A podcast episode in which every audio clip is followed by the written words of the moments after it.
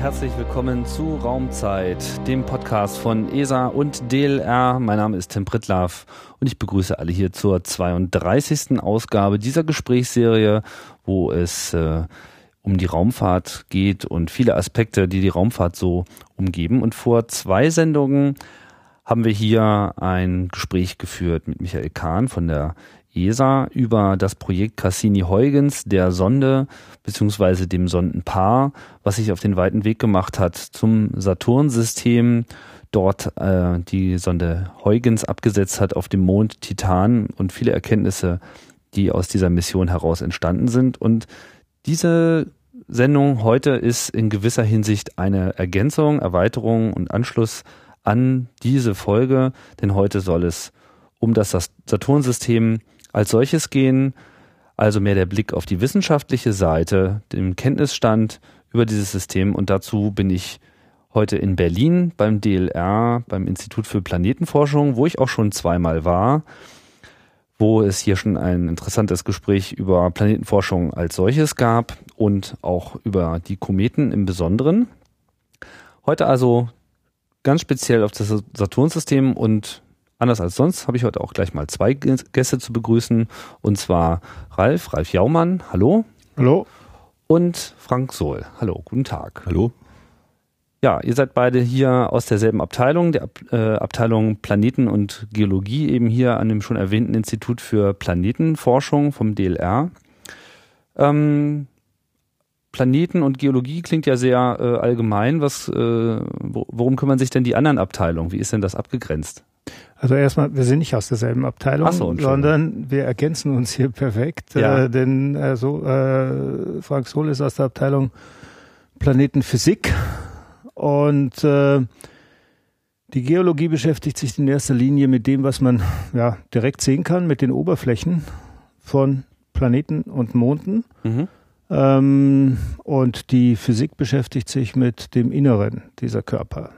Und mhm. Beides zusammen gibt äh, eigentlich ein ganz gutes Verständnis dessen, wo kommt das Zeug her, wie ist es entstanden, wie hat es sich entwickelt und äh, was sind die letzten noch Geheimnisse bei der Geschichte. Und insofern haben wir auch so ein bisschen so ein Spiel von direkter Beobachtung, was die Geologie macht und äh, theoretischer Modellierung, weil ins Innere kann man ja nicht reinschauen, aber das muss natürlich hinterher zusammenpassen. Das heißt, die Modelle über die Planetenentstehung, die Mondentstehung, die man sich macht, die muss natürlich mit dem zusammenpassen, was man als letzte Spuren auf der Oberfläche noch sehen kann. Mhm.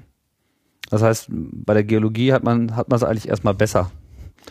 Naja, man hat es insofern besser, weil man wirklich was direkt greifen kann, aber man sieht natürlich immer nur den letzten Prozess. Man sieht nicht das äh, oder das letzte Ergebnis des Prozesses. Man sieht aber nicht, was abgelaufen ist. Und mhm. wir wollen ja natürlich in der äh, Zeit zurückschauen. Wir wollen ja sehen, wie hat das alles angefangen.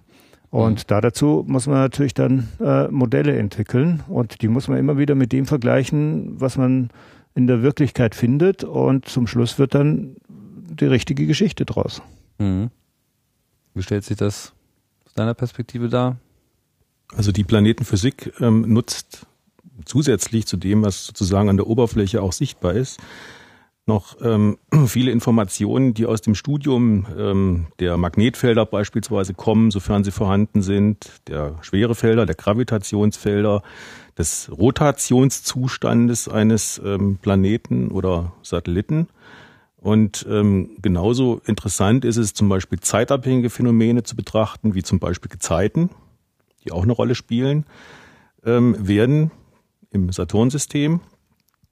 Und ähm, zusammen, wenn man diese Informationen zusammennimmt, kann man auf die Art und Weise auch wesentlich besser eben Modelle einschränken. Modell des Inneren, auch Modelle der inneren Dynamik die dazu führen oder die dadurch getrieben werden, dass ähm, Wärme sozusagen, die im Innern entsteht, nach außen transportiert werden muss. Das sind ähm, verschiedene Mechanismen, die dann eine Rolle spielen und die wir ähm, im Rahmen unserer Abteilungsarbeit ähm, untersuchen und die sowohl gültig sind für ähm, beispielsweise silikatische Körper wie, wie die Erde, Mars, Venus und Mond, aber eben auch eine Rolle spielen im äußeren Sonnensystem, wo wesentliche Zusammensetzungen letztlich ähm, wesentliche Bestandteil der Zusammensetzung auch planetare Eise sind. Mhm. Ähm, hier wird ja eigentlich alles beforscht. Also die, eine einzelne Abteilung widmet sich jetzt nicht nur einem einzelnen äh, Planeten. Ähm, welche Rolle spielt jetzt konkret das Saturn-System bei der Arbeit bei euch? Saturn-System und äh, auch Jupiter-System sind natürlich für uns insofern wichtig, weil es sind so kleine Welten, man kann fast sagen kleine Sonnensysteme. Das, ist, das ist ein großer Körper und äh, sehr, sehr viele Monde. Und im Saturnsystem ist es extrem ausgeprägt. Ja. Die meisten Monde sind im Saturnsystem, die haben alle unterschiedliche Größen und das macht einmal dynamisch, äh, kann man sehr schön untersuchen, was da passiert. Man kann aber auch äh, sehr genau untersuchen, wie solche Dinge sich entwickeln, wie sie entstanden sind, äh, wo diese Körper herkommen, wie sie sich gebildet haben. Und man hatte sozusagen eine Welt im Kleinen. Und deswegen macht es die Sache interessant. Zusätzlich kommt natürlich, weil in, in jeder Stelle im Sonnensystem gibt es eigentlich das sehr, sehr große Wow, jeder, jeder Körper hat so ein, oder jeder Planet hat so ein, so ein richtig großes Erlebnis. Und beim Saturn ist es natürlich der Mond Titan, der einzige Mond mit einer Atmosphäre unter besonderen Bedingungen. Das ist ein fantastisches Labor. Wir haben tiefe Temperaturen dort. Wir können beobachten, was äh, andere flüchtige Elemente tun bei tiefen Temperaturen, wenn sie nicht mehr flüchtig sind. Also wir haben dort Methan und Methan verhält sich auf äh, Titan, genauso wie sich das Wasser auf der Erde verhält. Aber, aber, tiefe Temperaturen sind ja nicht gerade selten, oder? Naja, das geht, sie müssen natürlich schon, umso weiter sie nach draußen gehen, umso weiter gehen die Temperaturen runter. Und äh, es wird ja nicht alles, äh, na, sagen wir bei äh, den Temperaturen im Innen- und Sonnensystem fest. Sie müssen schon verdammt weit raus, bis sie CO2 oder, oder Methan flüssig und fest bekommen. Mhm. Okay, verstehe. Und andere Gase, zum Beispiel Ammoniak und so, müssen noch weiter raus. Und ist natürlich ist eine spannende Frage, was passiert da. Ich meine, wir, wir sind in unserem Wissen über diese Dinge sind wir ja durchaus etwas eingeschränkt. Wir können nicht alles auf der Erde unbedingt äh, nachvollziehen. Wir können zwar die tiefen Temperaturen herstellen, aber wir können zum Beispiel keine tiefen Temperaturen und gleichzeitig Vakuum herstellen. Also es gibt schon Bedingungen, die funktionieren nur im Weltraum und Temperaturbedingungen, die funktionieren nur, umso weiter man nach draußen geht. Mhm. Und bei Pluto Beispiel sind sie dann irgendwo noch bei 40 Grad Kelvin. Also da ist es dann ist ein gewaltiges Labor, um zu wissen, was bei tiefen Temperaturen noch möglich ist, was nicht möglich ist, was funktioniert, was geht. Hat natürlich auch wieder Auswirkungen auf das Verständnis, das wir über Geologie haben. Und was ich gerade schon erwähnt habe, äh, Flüssigkeiten verhalten sich wie Flüssigkeiten. Und wir haben beim Titan zum Beispiel gelernt, dass Methan das gleiche tut, geologisch wie Wasser auf der Erde. Es fließt über die Oberfläche, es macht Flusstäler, es erodiert die Oberfläche, es transportiert Material. Das ist etwas, was es vor der Cassini-Mission in diesem Selbstverständnis nicht gegeben hat. Wir wussten einfach nicht, dass andere Flüssigkeiten sich wirklich exakt so verhalten wie Wasser auf der Erde. Mhm. Die äh, Cassini-Huygens-Mission war insofern dann auch eine, eine, Zeitenwende. Ich weiß jetzt nicht, wie hoch ich das aufhängen soll, aber es war schon natürlich äh, ein, ein kompletter, äh, eine komplette Änderung der Wissensbasis. Wie, was war der Blick auf das Saturn-System? Was wusste man, bevor diese Mission losgegangen ist? Was hat man geahnt und was war äh, eine gesicherte Erkenntnis? Also wenn wir, wenn wir davon ausgehen, was wir vorher wussten, ist, umso weiter wir ins Sonnensystem rausgucken, umso eher müssen wir hinfliegen, um was rauszubekommen. Denn von der Erde mit Teleskopen ist nicht mehr viel zu machen. Ja. Äh, die Mission, die vorher im Saturn-System war, das war ein äh, Voyager. Und Voyager war ein Vorbeiflug. Das heißt, man ist durch das Saturn-System durchgeflogen. Das dauert zwei, drei Tage. Die hat man Zeit zu beobachten. Und das ist natürlich für so einen gewaltigen Komplex verdammt wenig. Also man hat ein bisschen was angerissen und ist natürlich dann mit sehr, sehr vielen Fragen stehen geblieben. Man aber, wusste. Aber was hat denn, was hat denn Voyager überhaupt erst an, an neuer Erkenntnis gebracht? Voyager hat sehr viel an Erkenntnis gebracht, zum Beispiel über äh, das Verhältnis, über bahndynamische Verhältnisse. Wir wussten zum Beispiel vorher nicht, wie diese Ringe funktionieren, warum manche dicker, manche dünner sind.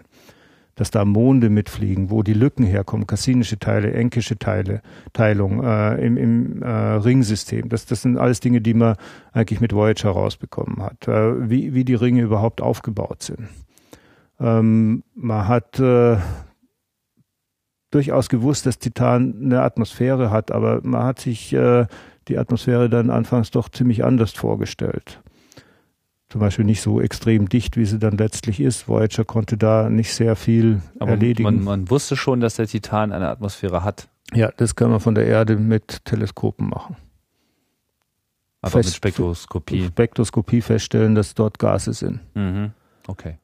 Okay, man hat äh, natürlich eine ganze Menge neue Monde gefunden durch, durch Voyager, also kleine Körper, relativ kleine Körper, die den äh, Saturn umkreisen. Und man hat natürlich das erste Mal Einblick äh, auf die Oberfläche dieser Monde bekommen. Man hat äh, Magnetfeld gemessen, man hat alles, was man so in, in, in großen äh, ersten Überblick über so ein System rausbekommen kann. Aber wie gesagt, Sie müssen sich vorstellen, Sie fliegen dahin jahrelang und dann fliegen Sie in, ich glaube, drei Tagen maximal durch das System durch und da müssen ja alle ihre Messungen gemacht haben und das war es dann. Da können Sie natürlich nur feststellen, dass Sie eigentlich noch viel länger hätten dort bleiben wollen und noch viel mehr, viel genauer hätten sehen mhm. wollen. Insbesondere Titan ist ein Geheimnis geblieben. Deswegen hat man sich ja auch entschlossen, hat gesagt, da braucht man gar nicht erst lang rumfliegen. Wenn wir da wirklich was rauskriegen wollen, dann müssen wir dort landen. Das ist so ein bisschen, als würde man mit einem Düsenjet über Neuschwanstein äh, fliegen und danach alle Aspekte von Burgentechnologie herausfinden wollen. Ja.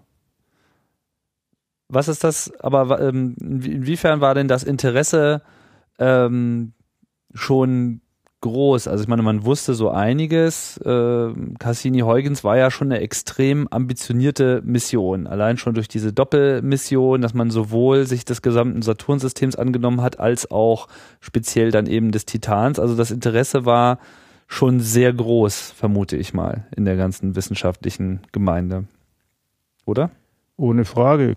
Wenn Sie allein schon die Beteiligungen angucken, ich habe zwar die Zahl jetzt nicht im Kopf, aber es sind äh, ein paar hundert Wissenschaftler, die daran arbeiten. Und die Dimension von Cassini selber ist auch geweißt. Das größte Raumschiff, das jemals gebaut wurde und geflogen ist. Abgesehen von Apollo. Mhm. Äh, also das größte unbemannte Raumschiff. Mhm. Das sind natürlich alles Dinge, die, ja, und es ist nicht, hat natürlich auch ein die entsprechende Menge Geld verschlungen oder verschlingt es noch. Ähm, aber die einzige Chance, weit draußen im Sonnensystem wirklich zu verstehen, was passiert ist. Und das hat natürlich, die Erforschung im Detail hat natürlich auch wieder mit dem großen Ganzen zu tun. Ich meine, wir haben ein Sonnensystem mit Planeten. Wir finden inzwischen auch sonst äh, im Universum sehr viele Sonnensysteme mit Planeten. Und all die, die wir dort finden, haben relativ große Planeten, so eben wie unser Jupiter und Saturn. Mhm. Äh, gibt auch kleinere. Die richtige Erde hat man bei denen noch nicht gefunden. Aber wie hängt das zusammen und wie hängt Jupiter und Saturn äh, mit unserem eigenen System zusammen? Gibt sehr, sehr viele Theorien, die äh, darüber sagen, die zwei haben sich so, weil sie ja auch relativ nah beieinander sind, haben sich glücklicherweise und zufälligerweise so aufgeschaukelt und ihre Bahnen hingefunden, dass im Inneren Platz geblieben ist, dass sich die Gesteinsplaneten bilden konnten. Das ist nicht in jedem Sonnensystem so. Heißt also, da sind viele, viele Zufälle, die da mitspielen. Das heißt also, es geht nicht nur ein, einfach nur um dieses System, Saturnsystem, sondern es geht immer bei den Fragestellungen eigentlich um das ganze Sonnensystem. Wie ist das Sonnensystem entstanden? Warum ist es so, wie es ist? Und dann letztlich auch wieder zurück zu der Frage, wie konnte in diesem System zum Beispiel eine Erde entstehen und wie konnte auf der Erde Leben entstehen und wo kommen wir eigentlich her? Also das hat schon alles damit zu tun. Mhm.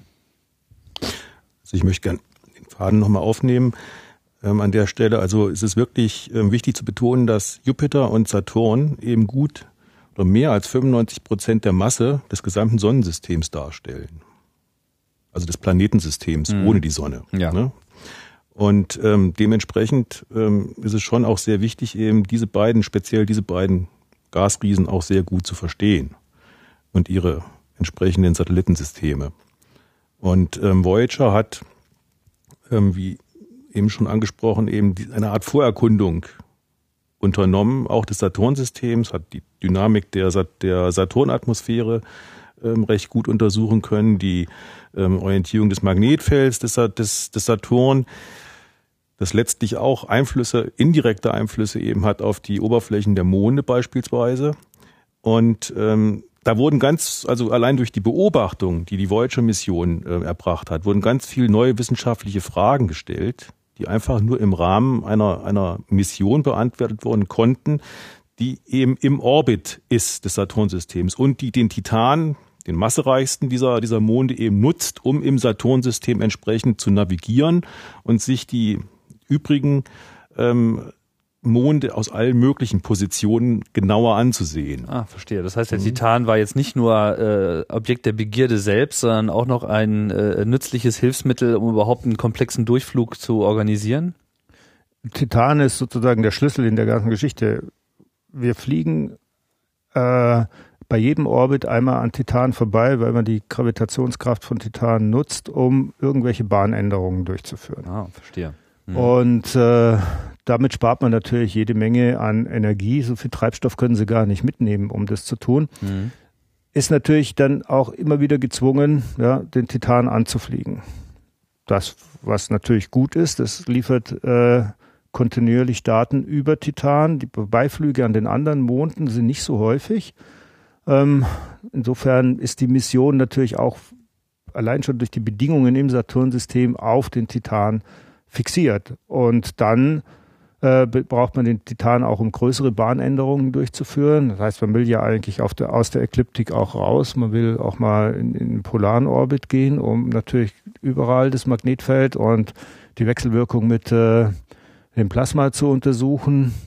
Mhm. So dass es ein äußerst komplexes Verfahren und äh, Navigationssystem ist, das dort durchgeführt wird. Also ich denke, da ist schon eine man sagen, ingenieurtechnische Meisterleistung, die da seit äh, 2004 absolviert wird. Also Und 2004 ist. Cassini angekommen ja. im Saturnsystem. Die Meisterleistung begann schon deutlich äh, früher beim Anflug, aber Cassini funktioniert immer noch problemlos. Ja, aber sie müssen natürlich riesige Mengen an Planungsarbeit da reinstecken. Sie sind weit weg. Sie, das Raumschiff muss ziemlich viel selber tun, weil sie einfach so lange Kommunikationszeiten haben. Äh, das ist inzwischen auch schon ziemlich alt. Also wir sind da nicht mehr auf dem neuesten Stand der ja. Technik. Cassini gebaut wurde, da waren Computer noch, äh, Computer in Raumschiffen sind heute immer noch relativ dumm. Äh, sie müssen aber sehr, sehr viel aushalten, also nicht vergleichbar mit dem, was wir heute auf dem Schreibtisch stehen haben. Und die von Cassini sind noch älter. Äh, Cassini fliegt in einem ziemlichen Magnetfeld äh, unter ziemlich harten Strahlungsbedingungen. Alles muss funktionieren. Und man muss natürlich dafür sorgen, dass man die Navigation so hinbekommt äh, und die Bahnen so hinbekommt, dass alle wissenschaftlichen Interessen ähm, ja, befriedigt werden. Denn die Mission ist teuer, man ist da draußen, man weiß, man ist nur einmal dort und wir sind ziemlich sicher, dass wir, ja, ich bin sicher, dass wir zu unseren Lebzeiten nicht nochmal hinfliegen. Zumindest nicht mit so einer, mit so einer großen Geschichte. Also man will schon alles erledigen, wenn man dort ist. Mhm. Ja, blicken wir doch mal so ähm, von oben und aus der Ferne auf das Saturnsystem. Ist ja schon angeklungen. Es ist halt ein sehr komplexes Gebilde, viele Monde. Äh, diese Ringe sind, glaube ich, auch nicht einmalig, aber äh, auf jeden Fall dort auch am stärksten ausgeprägt. Ähm, was macht jetzt für den Wissenschaftler, wenn man jetzt sagt, okay, Saturnsystem, was gehört da jetzt alles dazu? Also natürlich der Saturn. Also man gliedert generell in, in diese drei Komponenten. Ja, man hat den Saturn selber, das ist der Planet. Man hat das Ringsystem und das ist äh, sehr, sehr bedeutend äh, beim Saturn. Anderen großen Körper haben auch Ringe, aber nicht so schön. Und, äh, und wir haben natürlich äh, eine ganz große Anzahl von Monden. Das ist das, was wir so sichtbar gliedern können. Das, was wir ein bisschen weniger sichtbar gliedern können, sind natürlich Effekte von Magnetfeld. Wir haben ein Magnetfeld, das äh, natürlich auch wieder wechselwirkt mit äh, den Monden. Das ganze System rotiert, auch das Magnetfeld rotiert.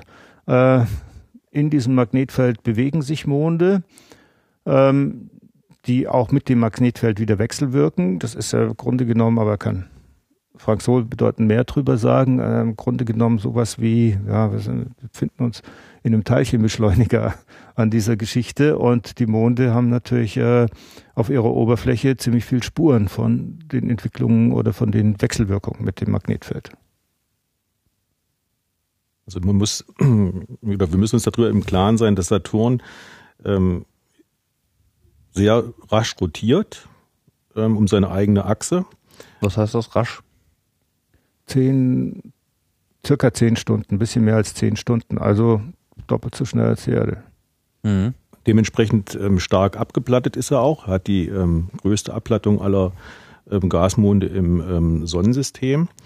Und ähm, das bedeutet. Also wäre so ein Kürbis. Ja, und das bedeutet, dass ähm, da das Magnetfeld dementsprechend auch mitrotiert, dass ähm, die Monde, die wesentlich langsamer den, den Saturn umkreisen, sozusagen einen ähm, Teilchenstrom bekommen, der, der sie von hinten her anströmt.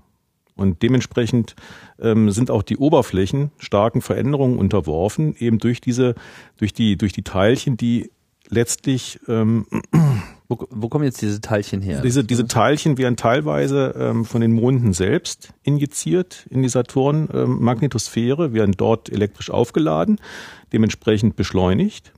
Und ähm, es gibt allerdings auch neutrale Teilchen, die ähm, in das Saturnsystem ähm, oder Staubteilchen letztlich, die, die, die auch ähm, großen ähm, ähm, Anteil haben an den Teilchen oder Teilchenpopulationen innerhalb ähm, der Umgebung des Saturn. Und wenn diese Teilchen nun die Oberflächen treffen, dann sorgen sie dafür Veränderungen letztlich in, der, in der Struktur des Eises an, der, an, den, an den Oberflächen, ähm, die dann auch wiederum im, sich im optischen halt entsprechend niederschlagen. Was, was heißt das im optischen Niederschlagen? Äh, das heißt, Sie können ja, Sie können ja das Eis äh, verändern. Wir wissen es ja auf der Erde. Eis unter verschiedenen Temperaturen, äh, gibt verschiedene Schneeflocken und mhm. Äh, wenn sie jetzt hergehen und da ja mit so einem Teilchenstrom ununterbrochen draufhauen, das ist also wie ein Sandstrahlgebläse, so kann man sich das vorstellen, dann verändern sie natürlich die Oberfläche auf der Rückseite anders als auf der Vorderseite. Die ganzen Saturnmonde rotieren gebunden, das heißt, sie zeigen immer dieselbe Seite dem Saturn ah. und sie zeigen, haben immer eine definierte Vorderseite und eine definierte Rückseite. Und das Magnetfeld rotiert jetzt so schnell, dass es die Dinger immer von hinten anklatscht. Und zwar ah, bedeutend schneller, als die, als sie sich um den äh, Saturn bewegen. Also kriegen sie diesen Teilchenstrahl immer hinten drauf. Und das ist, wie, wie gesagt, wie, wie ein Sandstrahlgebläse. Das heißt, das Eis auf der Rückseite wird anders verändert als auf der Vorderseite. Natürlich ist der Raum äh, zwischen den Monden und dem Saturn selber nicht komplett frei. Wir haben dort neben den geladenen Teilchen in diesem Feld, äh, haben wir natürlich auch jede Menge äh, einfach Staub und Dreck, der natürlich auch mit relativ großen Geschwindigkeiten fliegt. Und wenn die zusammentreffen, dann machen die kleine Löcher auf der Oberfläche. Das kann auch auf der Vorderseite passieren.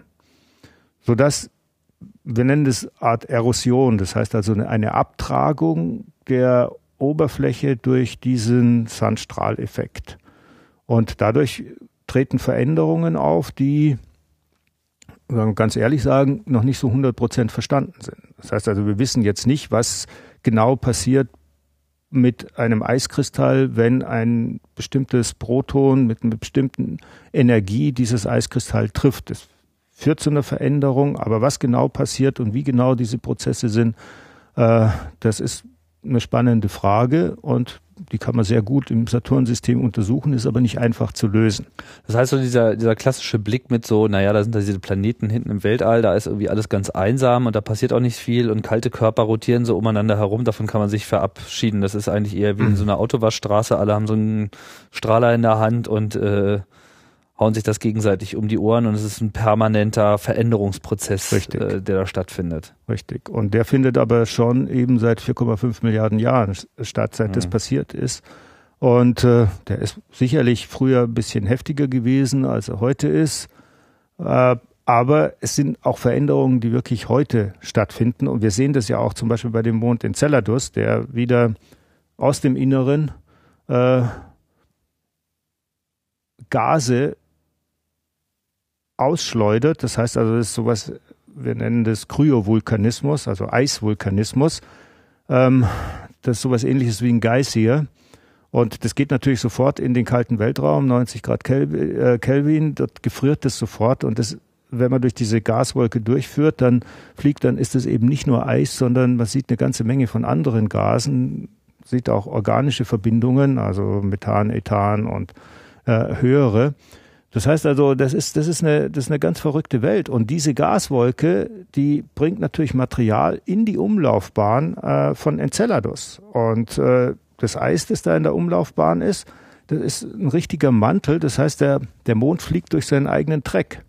Mhm. Und das regnet immer wieder auf ihn runter. Das heißt also, die Oberfläche ist dadurch relativ frisch und relativ hell, weil eben sehr, sehr viel von dem Eis, das da rauskommt, äh, wieder auf seine Oberfläche fliegt. Aber gleichzeitig bildet sich ein Ring und die kleinen Partikel, die Eispartikel und andere Partikel aus dem Inneren, äh, CO2 oder was es sonst alles noch gibt dort, das äh, bewegt sich natürlich auch wieder in diesem System und das driftet nach außen und nach innen und trifft auch die anderen Monde. Das ist natürlich die spannende Frage bei der Geschichte, was tut so ein kleiner Mond? Enceladus hat 500 Kilometer Durchmesser, ist jetzt nicht viel. Äh, wie, wie kann der das machen? Wie, wie kann der innen so warm sein, ja, dass, dass er, wo nimmt er die Energie her für seinen Geysir, den er da ununterbrochen und der, der, der spuckt, seit wir im Saturnsystem sind. Also, wie, wie, wie schafft so ein kleiner Mond das? Normalerweise sagt man, ja, da ist immer ein Gesteinskern mit dabei und da sind radioaktive Elemente drin, so wie auch in der Erde und das heizt die ganze Geschichte auf, also ein kleines Kernkraftwerk. Jeder Planet ist ein kleines Kernkraftwerk. Mhm. Aber 500 Kilometer Durchmesser, da ist nicht allzu viel Gestein im Inneren und da ist auch nicht der Prozentsatz an radioaktiven Elementen ist nicht hoch genug, dass Sie da sagen können, okay, das ist das, was das Ding aufheizt. Aber was heizt es auf? Und da kommen wir wieder in, in Wechselwirkungen, wo wir jetzt sagen, wir sind auf einem Feld, da, da kann man gar nichts mehr sehen. Da kann man auch nicht mehr so richtig anfassen. Da reden wir über Gravitation, da reden wir über Anziehungskräfte. Und das ist, glaube ich, die einzig plausible Lösung, um zu erklären, warum so ein kleiner Mond oder wo so ein kleiner Mond seine Energie hernimmt. Und das ist dann große Masse, kleine Masse, Gezeiten. Und Frank Sohl kann da bedeutend mehr dazu sagen. War denn der Enceladus, als er ähm, von Cassini beobachtet wurde, da, da war dieses Phänomen noch unbekannt? Also was Cassini erbracht hat, ähm, ist die ähm, Information, dass sozusagen diese Teilchen aus seinem Inneren, die letzt, diesen sogenannten E-Ring versorgen, dass die am Südpol freigesetzt werden durch diesen Kryovulkanismus, den Ralf Jaumann eben beschrieben hat. Mhm. Und ähm, das Interessante ist, ähm, was in Informationen eben auch durch Cassini-Beobachtungen dazugekommen ist, dass ein Teil dieser Teilchen, die im E-Ring sich befinden, ähm, durchaus ähm, Spuren von Salz aufweist. Das heißt, die haben eine etwas salzige Zusammensetzung, ein Teil dieser, dieser, dieser Teilchen. Und ähm, dies stellt, können wir uns dadurch erklären, dass beispielsweise ähm, silikatisches, also Gesteinsmaterial im Inneren des Mondes im Kontakt ist mit einer, mit einem flüssigen Reservoir zumindest. Das würde dazu führen, ähm, dass solche Partikel eine gewisse ähm, salzige Komponente haben, dadurch, dass es eben ausgelaugt wurde, dieses, dieses Silikatgestein.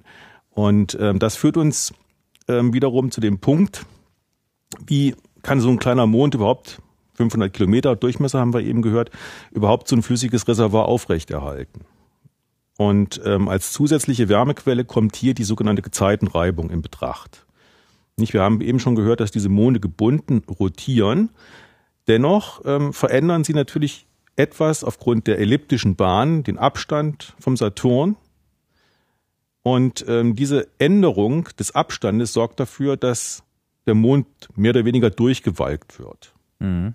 Durch diese periodische Gezeitenwirkung. Die findet auf einer Zeitskala statt des Umlaufs, also auch relativ rasch, von wenigen Tagen.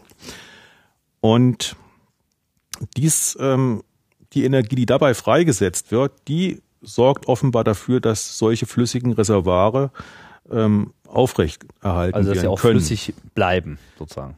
zumindest, ähm, zumindest, wir sind uns nicht darüber im, im Klaren, ob das jetzt sozusagen die so eine Art Untergrundozean, der den gesamten Enceladus umspannen würde, erfasst. Es ist eher ähm, die Tendenz geht eher dahin, dass es eher konzentriert ist eben auf die Südhemisphäre. Mhm. Diese diese Entkopplung sozusagen vom vom tiefen Innern durch durch so ein flüssiges Reservoir, ähm, eben da, wo diese vulkanische oder kryovulkanische Aktivität auftritt. Und ähm, es ist noch nicht ganz klar, warum sozusagen nur eine Hemisphäre betroffen ist jetzt beim, beim Enceladus. Also man würde erwarten, schon aus Symmetriegründen, dass sozusagen das gesamte, das gesamte Volumen beansprucht wird. Weil ja die Gravitation letzten Endes auf alles mehr oder weniger gleichmäßig ja, wirkt. Richtig, ja. Mhm. Also ein sehr gutes Beispiel ist natürlich auch im Jupiter-System der vulkanisch aktive Mond Io. Da sehen wir das also ganz, ganz extrem. Ähm, welche ähm, Auswirkungen die Gezeitenreibung eben machen oder haben kann. Also Io ist der vulkanisch aktivste Mond im Sonnensystem und hat eine vergleichbare ähm, vulkanische Aktivität etwa wie die Erde, obwohl er nur die Größe des Mondes besitzt. Mhm. Aber das hängt halt damit zusammen, dass das Zentral, der Zentralkörper, in dem Fall der Jupiter oder im Saturnsystem der Saturn, eben so massereich sind, ja, wie wir schon gehört haben, ähm, dass diese Gezeitenwirkung ähm, wesentlich größer eben ausfällt ähm, als beispielsweise im Erde-Mond-System. So ein bisschen wie bei so einem Squashball, nicht, den man äh, ja. auch erst beim Spiel so richtig auf äh, Thermik bringt, der permanent verformt wird und dadurch heiß wird und dann ja auch erst richtig springt. Ja, so, so, so, so, quasi die Monde um den Saturn herum auch die ganze Zeit in in Bewegung. Das sind gar nicht so statische, feste, langweilige Körper, sondern die haben da richtig zu leiden.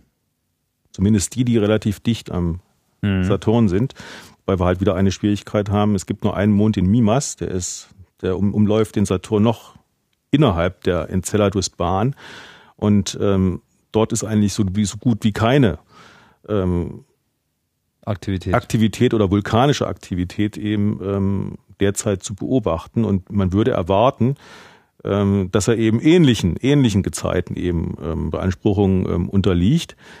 Ähm, das zeigt uns halt, dass, dass letztlich äh, diese Eismonde jeder für sich auch sehr äh, individuell ist. Offensichtlich wurde Mimas einfach nicht warm genug, damit diese Gezeiten ähm, Reibung einsetzen konnte. Mhm. Das ist schon, das ist eine sehr spannende Frage, weil ja. wenn wir ein Stückchen rausgehen, da kommt der nächste größere Mond, der, der wirklich größer ist als Enceladus und der aber auch nicht äh, dieses Phänomen zeigt. Das heißt also, dieser Prozess der Gezeitenreibung, der ist sicherlich an einen bestimmten Abstand gebunden, an eine bestimmte Größe gebunden. Also es müssen wieder ganz Reihe von Zufällen äh, zusammenkommen, damit es überhaupt passieren kann. Und Enceladus war natürlich von Anfang an, also wir, wir haben schon danach gesucht, man hat schon gewusst, dass mit diesem, dass dort was passieren muss. Normalerweise stellen wir fest, wie alt eine Oberfläche ist, indem wir uns die Einschlagskrater auf der Oberfläche angucken. Umso länger eine Oberfläche dem Bombardement aus dem Weltraum ausgesetzt ist. Dort gibt's Dreck, Körper stoßen zusammen, umso mehr Löcher hat sie auf der Oberfläche. Okay, wenn Sie Enceladus angucken, dann stellen Sie fest, dass zwar eine Seite ziemlich behagt ist mit solchen Löchern, aber dort, wo dieser Vulkanismus auftritt, dort findet man fast überhaupt keine Einschlagskarte. Weil das heißt, das quasi die ganze Zeit regeneriert. Wer das regeneriert. Mhm. Und äh, das hat man schon, das hat man schon bei Voyager äh, gesehen. Ja, man konnte sich nicht so richtig erklären. Dann ist äh, Enceladus natürlich wahnsinnig hell. Also der reflektiert fast 100 Prozent des eingestrahlten Sonnenlichts. Also mhm. so wie ein äh, wunderschönes, frisches äh, äh, Schneefeld. Und äh, das war auch ein Rätsel, ja. Inzwischen weiß man, dass er sich also selber sozusagen immer wieder beschneit durch das Zeug, was rauskommt. Das ist klar. Da, damit äh, verändert er oder damit deckt er alle alten Einschlagskrater zu auf der einen Seite. Warum aber ausgerechnet Enceladus das tut und die anderen nicht, das ist äh, weiterhin noch ein Rätsel, zumindest nicht endgültig geklärt. Und das macht natürlich spannend, weil wir sind natürlich auch daran interessiert, immer was zu sehen, wo sich was bewegt, wo man, wo man den Prozess noch mit beobachten kann. Was ich am Anfang gesagt habe, ist, wir haben die Oberflächen, wir sehen die letzte Ergebnis auf der Oberfläche, aber den Prozess selber sehen wir eigentlich meistens nicht. Ja, Selbst auf der Erde ist es so, dass ein Vulkanausbruch relativ selten ist. Wenn Sie aber durch die oder durch die Gebirge wandern, dann sehen Sie überall die Spuren von solchen Vulkanausbrüchen. Das heißt, ein Geologe kann das alles nachvollziehen, aber er ist natürlich auch daran interessiert, den Prozess selber zu sehen. Und das ist bisher eigentlich nur äh, bei Eismonden bei Enceladus ge, äh, gelungen. Wir haben ja ein paar andere sicher im Verdacht, dass die das auch tun. Die ganzen großen äh, Jupitermonde, Europa, Ganymed, möglicherweise sogar Callisto haben sowas hinter sich. Äh, wir vermuten das auch bei Titan.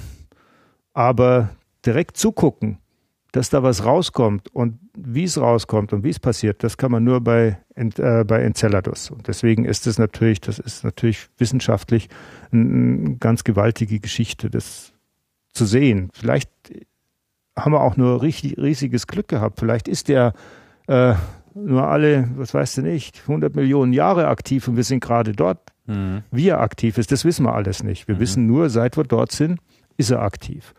Vielleicht war er auch die letzten vier Milliarden Jahre aktiv. Das sind natürlich jetzt die Fragen, die wieder offen geblieben sind. Vielleicht sehen wir auch nur noch die letzte Phase. Vielleicht sehen wir es nur am Südpol deshalb, weil es langsam zusammenschrumpft und irgendwann aufhört.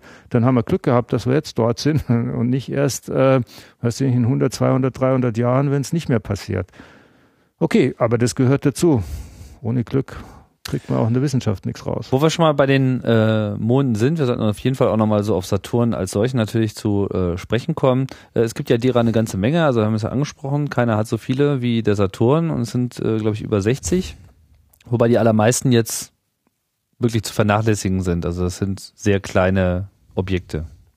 Es sind eine, also es gibt verschiedene Klassen. Wir haben die ganz kleinen, wir haben die mittleren und wir haben den ganz großen, das ist Titan. Mhm. Also er, er bietet alles sozusagen an. Und, und alle haben sie ihre äh, besondere Besonderheit, alle haben sie ihre äh, auch ihre Aufgabe, die ganz kleinen wechselwirken mit den Ringen. Vorher schon gesagt, äh, es gibt äh, die äh, zumindest bei der enkischen Teilung kann man das äh, direkt nachvollziehen, warum in den Ringen dieses Loch ist, denn genau dort fliegt ein Mond durch. Also enkische Teilung ist jetzt ein, eine bestimmte Lücke im, Im Ringsystem. Genau, Mhm. Das ist, die kann man auch von der Erde aus sehen. Das ist die äußere Lücke. Die innere Lücke ist die kassinische Teilung. Mhm. Bei der englischen Teilung sieht man, dass da ein kleiner Mond durchfliegt. Das heißt also, der, äh, der ist wie, wie, wie ein Schneeräumer, der, der räumt sozusagen die, die Ringpartikel weg, weil die Gravitationskraft, die, mit der er dadurch, oder sein, die Gravitationskraft dieses Mondes sorgt dafür, dass die einen Ringpartikel nach außen beschleunigt werden und die andere nach innen beschleunigt werden und er macht sich so Platz und fliegt rum. Da hat man im Prinzip wieder genau diese Analogie zum Sonnensystem als solchen. Alle unsere Planeten sind deshalb Planeten, weil sie genau diese Freiräumaktivität äh, genau. äh, ver vermocht haben. Der Pluto ist ja äh, degradiert worden, genau weil er eben da äh, nicht ausreichend hat wegschaufeln können. Und da in dem Ringsystem kann man das quasi direkt sehen. Das ist die kleine Welt, wo Sie im Kleinen nachvollziehen können, wie es wahrscheinlich im Großen äh, vorher auch passiert ist. Dann, äh, War dann, das der Wissenschaft eigentlich schon immer klar?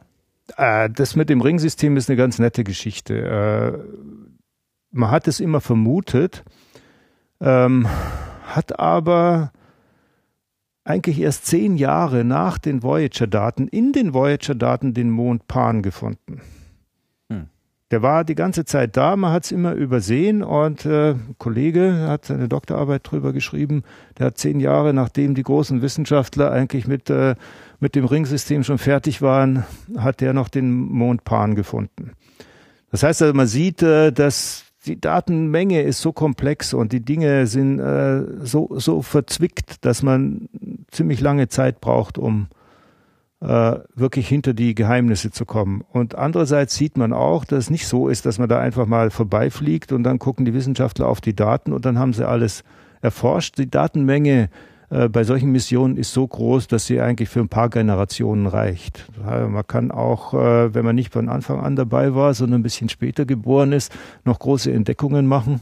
Zumal man ja auch immer bessere Werkzeuge hat, um das Ganze auch zu analysieren. Richtig. Also mit den Computern vor 20 Jahren war das noch was ganz anderes als mit den Wolkencomputern von heute. Aber der ist ja auch wirklich klein. Ich sehe hier gerade ja. so 35 Kilometer, also ist wirklich äh, ein Staubkorn im Vergleich zu. Na, der ist schon noch relativ groß. Also Cassini ist jetzt runter bis auf unter einem Kilometer. Also Monde, die kleiner sind als ein Kilometer, werden zumindest momentan noch entdeckt. Also, also es kommen sogar noch welche dazu. Gibt immer noch ein bisschen was. Ja, jetzt lässt langsam nach, weil jetzt sind wir schon so richtig durch. Jetzt haben wir Grunde alles gesehen. Ja, irgendwann ist natürlich auch die Frage, wann ist es ein Mond und wann ist es einfach nur so. Ein Staubkorn, ein das ist richtig. Aber mhm. da ist schon nochmal ein Unterschied dazwischen. Das heißt also, die größten, die größten Brocken im, im System selber, sie sind so im 10er Meter Bereich. Also im Ringsystem selber sind im 10er Meter Bereich und dann, was so ein Kilometer groß ist, ist dann schon, schon noch ein Mond. Mhm. Äh, okay, er gibt eine ganze Reihe von anderen verrückten äh, Dingen. Das, wenn man die anschaut, es gibt zwei Monde, äh, die fliegen ganz dicht nebeneinander. Und wenn Sie die Bahnen und die Durchmesser genau anschauen, dann stellen Sie fest, äh, dass die Bahnen so dicht beieinander sind, äh, dass die eigentlich zusammenstoßen müssten, weil die Bahnen dichter zusammenliegen als die Durchmesser. Mhm. Und der eine fliegt innen, der andere außen. Und so wie das halt ist, der innen ist ein bisschen schneller als der äußere, der holt den dann auch irgendwann ein und müsste dann eigentlich, die müssten zusammenstoßen. Genau das tun sie nicht, weil kurz bevor sie zusammenstoßen, äh, beschleunigt der Innere den Äußeren und der Äußere bremst den Inneren ab und die wechseln die Bahn. Und das machen sie, ich weiß nicht wann, alle vier, äh, ich glaube alle vier Jahre. Äh, und dadurch vermeiden sie, dass sie zusammenstoßen. Also es gibt äußerst verrückte Geschichten Wie in, heißen die beiden? in diesem Haben System. Die auch eine passende Benennung äh, bekommen? ja, müssen, müssen jetzt mal gucken. Da gehen ja schon fast die Namen aus bei so vielen Monden. Wer denkt sich die denn eigentlich immer wieder aus? Was macht man eigentlich, wenn irgendwann mal die ganzen Götter durchgezählt sind? Ah nee, da gibt da gibt es jede äh, jede Menge Wissenschaftler, die man dann auch noch nee, beehren kann. Na, das geht nicht so einfach. Äh, erstmal müssen die tot sein. und zweitens, ähm, nein, das was man, das was man gemacht hat, ist man geht natürlich her und versucht schon bestimmte Nomenklaturen festzusetzen. Also Saturn ist ein äh, auf jeden Fall römischer Gott. Man hat also die ganze Mythologie erstmal bemüht. Auf jeden Fall versucht man natürlich bestimmte Dinge zu finden. Jetzt sagt man für die Oberflächen Merkmale, Einschlagskrater und andere Dinge, die man auf einzelnen Monden findet, hat, hat man sich dann was zusammengenommen, hat gesagt, okay, wir nehmen bestimmte Literatur. Ich weiß jetzt nicht, äh, bei, weiß nicht mehr, bei welchem Mond es war, dann nimmt man sozusagen die König Artus Geschichte und dann kommen die Namen da alle äh, zusammen. Oder man nimmt Tausend und eine Nacht und dann dürfen für die Oberfläche, für die Einschlagskrater, alles, was man dort findet, eben nur Namen aus diesen hm. aus dieser elementaren Literatur genommen werden. Naja, ah trotzdem schon. Also man, man ist nicht, man ist nicht frei äh, und kann sagen, ah, ich benenne das jetzt sozusagen nach meiner Freundin. Die Zeiten sind längst vorbei. Das ist nicht mehr erlaubt. Gut, also es gibt verschiedene Mondklassen, vieles ist recht klein, die sind ja auch alle, die haben ja auch alle nicht mehr so richtig die, die Größe, um überhaupt richtig rund zu sein. Das sind eigentlich auch mehr so herumfliegende Gesteinsbrocken, machen eigentlich mehr so Asteroiden. Was ich vorhin noch so ein bisschen als Selbstverständlichkeit rausgehört habe, ist so, alles ist irgendwie eisbedeckt. Ähm, ist denn das jetzt normal da äh, im Saturnbereich, dass irgendwie alles Eis hat oder könnte nicht auch einfach da nur ein Stein rumfliegen, wie das so im Asteroidengürtel auch der Fall ist? Äh, eher nicht, denn alles, was wir außerhalb von 2,5 astronomischen Einheiten haben, das ist ungefähr die Mitte des Asteroidengürtels, äh, ist Eis. Alles, was innerhalb ist, ist, da ist zu warm für Eis. Abgesehen von Sonderbedingungen auf der Erde oder auf dem Mars. Und äh, klar, die, die. Aber es ist ja nicht nur Eis. So, ist, aber die, die Krusten sind zum größten Teil Eis. All diese Körper sind ich sage jetzt mal ganz frech, aus einem Drittel Gestein und aus zwei Dritteln Eis so ungefähr aufgebaut. Hm.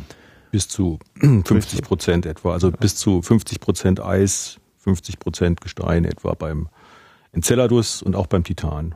Nur flüssiger ja. Zustand von Wasser ist da ausgesprochen selten. Ja gut, das ist aber genau das, was wir gesehen haben. Ja. Also was mhm. wir im Grunde haben, wir haben immer arktische Verhältnisse. Wir haben irgendwo eine Gesteinsoberfläche, dann haben wir darüber Eis und unter bestimmten Bedingungen, vielleicht sogar in sehr vielen Fällen, haben wir zwischen der äh, Gesteinsoberfläche und der Eiskruste Temperaturbedingungen, die um die null Grad liegen oder etwas drüber und dann hätten wir dort einen Ozean.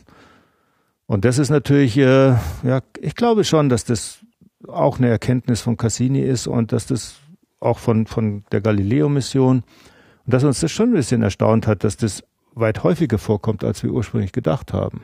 Viele dieser Körper zeigen, zum Beispiel Ganymed, der Mond, äh, im Saturnsystem, der hat ein Magnetfeld, ja. Und im Magnetfeld brauchen sie natürlich irgendwas, was leitet und brauchen wieder eine Flüssigkeit, damit es funktioniert. Das heißt also, es scheint also schon. Im Jupiter-System. Im Jupiter-System. Mhm.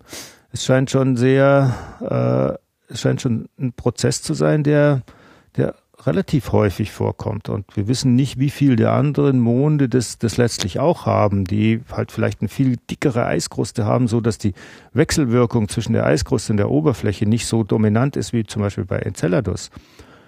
Okay, aber das würde heißen, da draußen hat man Wasser auch zumindest in zwei Aggregatzuständen und auch im Flüssigen. Und das wirft schon einen Blick äh, gibt schon einen neuen, neuen Blick auf die Möglichkeiten in unserem Sonnensystem, sage ich jetzt nicht für uns, aber möglicherweise fürs Leben. Ja, denn unter so einer Eiskruste kann durchaus was passiert sein. Ja. Es kommt ähm, auch hinzu, wenn wir berücksichtigen, dass das Saturnsystem etwa zehnmal so weit ist, von der Sonne entfernt ist wie die, wie die Erde, dass die Temperaturen eben so niedrig sind dort, dass eben auch Eise ähm, kondensieren können oder Substanzen kondensieren können mit einem wesentlich geringeren ähm, ähm, Schmelzpunkt als Wassereis beispielsweise. Ähm, ich denke da an Ammoniak. Von Methan haben wir auch schon gehört, aber ich denke insbesondere an Ammoniak. Da gibt es auch Indizien dafür, dass das ähm, zumindest im Inneren eingebaut ist. Von diesen Monden, insbesondere beim Titan, könnte das eine Rolle spielen, um den Schmelzpunkt des Eises so weit herabzusetzen, nämlich um fast 100 Grad, dass tatsächlich bei den niedrigen Temperaturen eben solche Untergrundozeane stabil bleiben können. Also wir reden dann ähm, bei Mischungen aus Ammoniak und Wasser ähm, von Schmelztemperaturen, die liegen etwa bei ähm, minus 100 Grad Celsius. Mhm. Und, da das, und da wäre es flüssig. Und dann kommt hinzu, dass, wenn wir darüber die Eiskruste haben, dass die Eiskruste auch so eine Art Isolationswirkung, zusätzliche Isolationswirkung hat.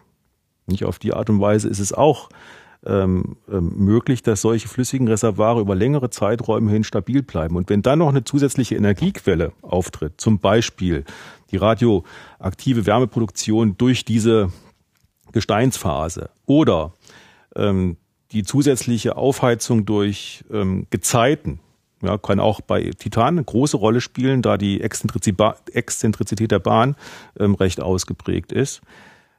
Dann sind sozusagen diese ähm, Bedingungen erfüllt, dass über längere, auch geologische Zeiträume hinweg eben solche flüssigen Untergrundreservare mit ihrer entsprechenden Bedeutung für die Bewohnbarkeit ähm, aufrechterhalten werden können. Mhm.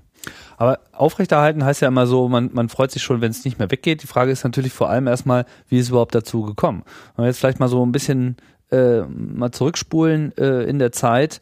Ähm, irgendwann hat sich halt das ganze Sonnensystem herausgebildet. Der Saturn ist quasi der Freiräumer in, äh, in der Bahn, hat sich halt alles Mögliche an äh, Material einverleibt. Diese Monde sind dann, vermute ich mal, schon auch zum frühen Zeitpunkt da, ähm, haben die sich von sich aus gebildet oder wurden irgendwie freigeschossen.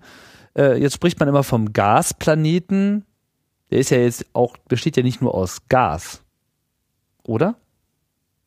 Nicht. Ist das wirklich so eine, hat, also hat das einen festen Kern oder äh, ist es wirklich nur so eine Gaswolke, die so vor sich hin äh, wabert? Ich finde den Begriff so ein bisschen verirrend. Also Was ist denn so derzeit der Blick darauf, wie sich dieses Saturnsystem wirklich entwickelt hat?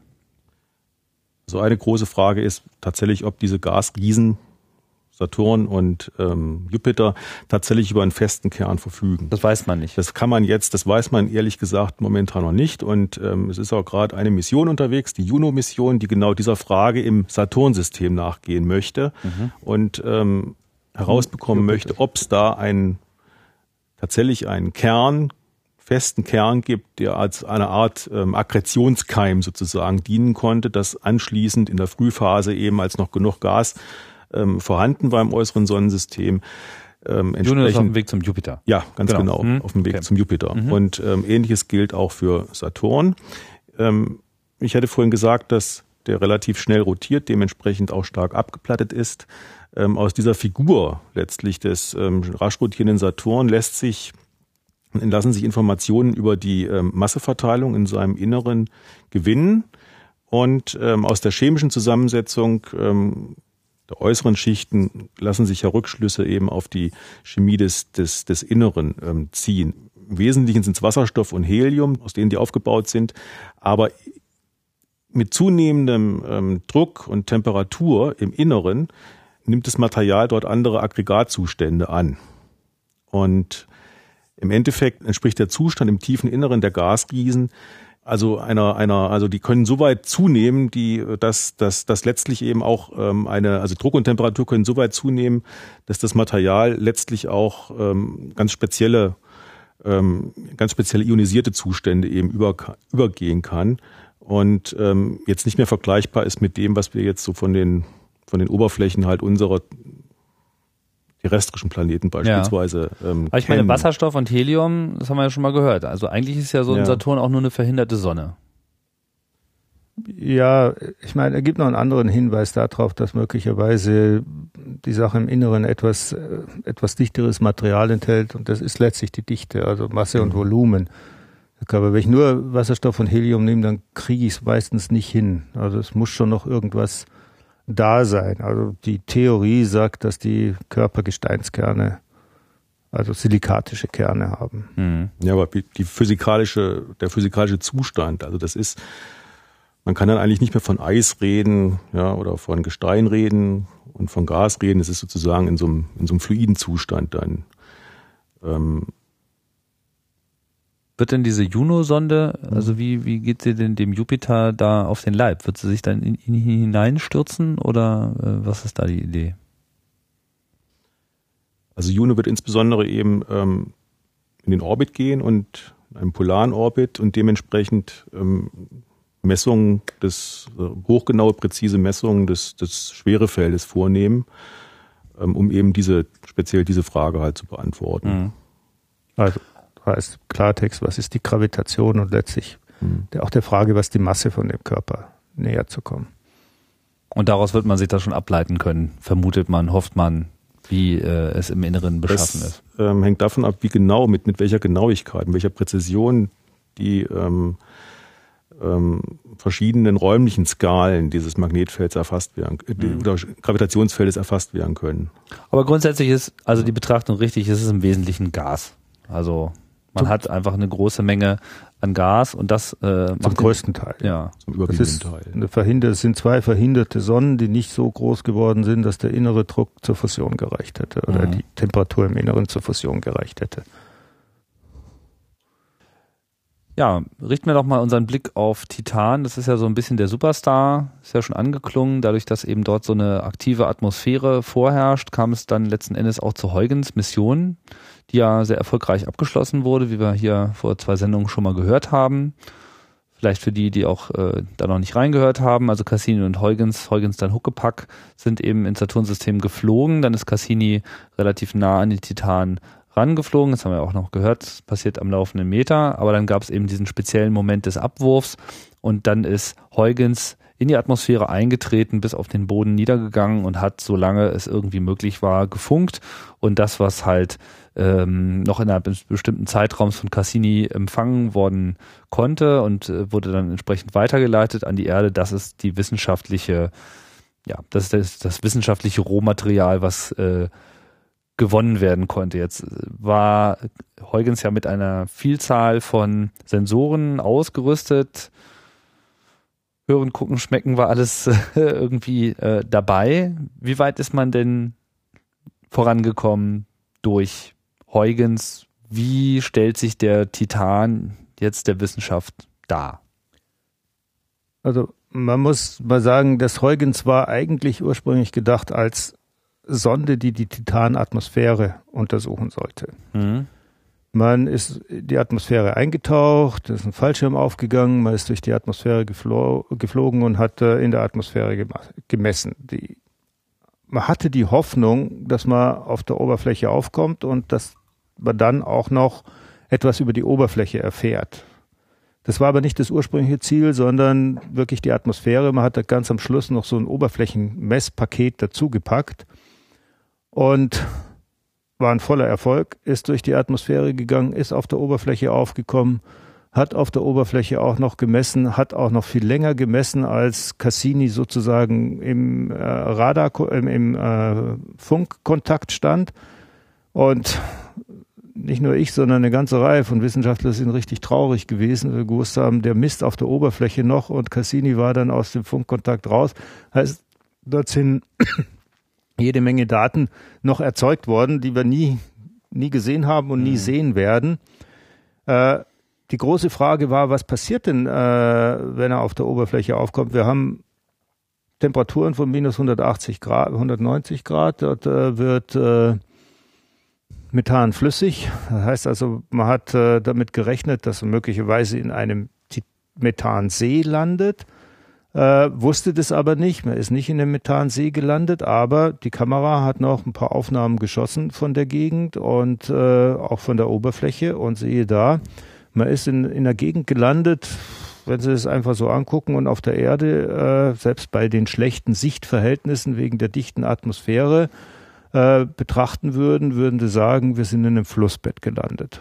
Dort liegen Brocken rum, was immer das ist. Wir können es bis heute nicht eindeutig feststellen, ob das äh, Wassereis ist oder ob es was anderes ist. Die sind richtig schön rund. Die müssen also mal bewegt worden sein und durch gegenseitiges Reiben so richtig schön rund geworden sein, so wie Kieselsteine bei uns äh, in unseren Flüssen. Man hat äh, in der Umgebung eine ganze Menge Dinge festgestellt, wie man gelandet ist äh, oder bevor man gelandet ist, weil die Kamera konnte die Umgebung sehen, hatte sogar einen Scheinwerfer dabei. Mhm. Heißt also, man hat gesehen, dass man äh, am Rand des Flusstales oder das ist ein sehr breites Flusstal, wo man gelandet ist, äh, einen Höhenzug gesehen hat und in dem Höhenzug waren eingeschnitten sehr, sehr viele Täler.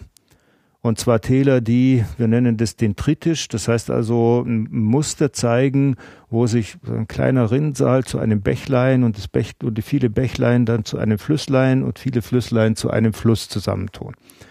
Das ist ein eindeutiger Hinweis, zumindest auf der Erde, dass das Zeug nicht aus dem Untergrund kommen kann, sondern dass das von oben kommen muss und äh, sich dann auf der Oberfläche sammelt, so wie bei uns, wenn es regnet. Und somit war eigentlich die, die, die groben Rahmenbedingungen schon gesetzt. Man hat zwar den Ozean nicht gefunden, den man postuliert, zumindest hat Huygens den Ozean nicht gefunden, den man postuliert hat. Mhm. Aber man hat gesehen, dass es dort eine ganz klare Wechselwirkung zwischen der Atmosphäre und der Oberfläche gibt und dass sozusagen das Medium, äh, das diese Wechselwirkung äh, betreibt, äh, Methan ist.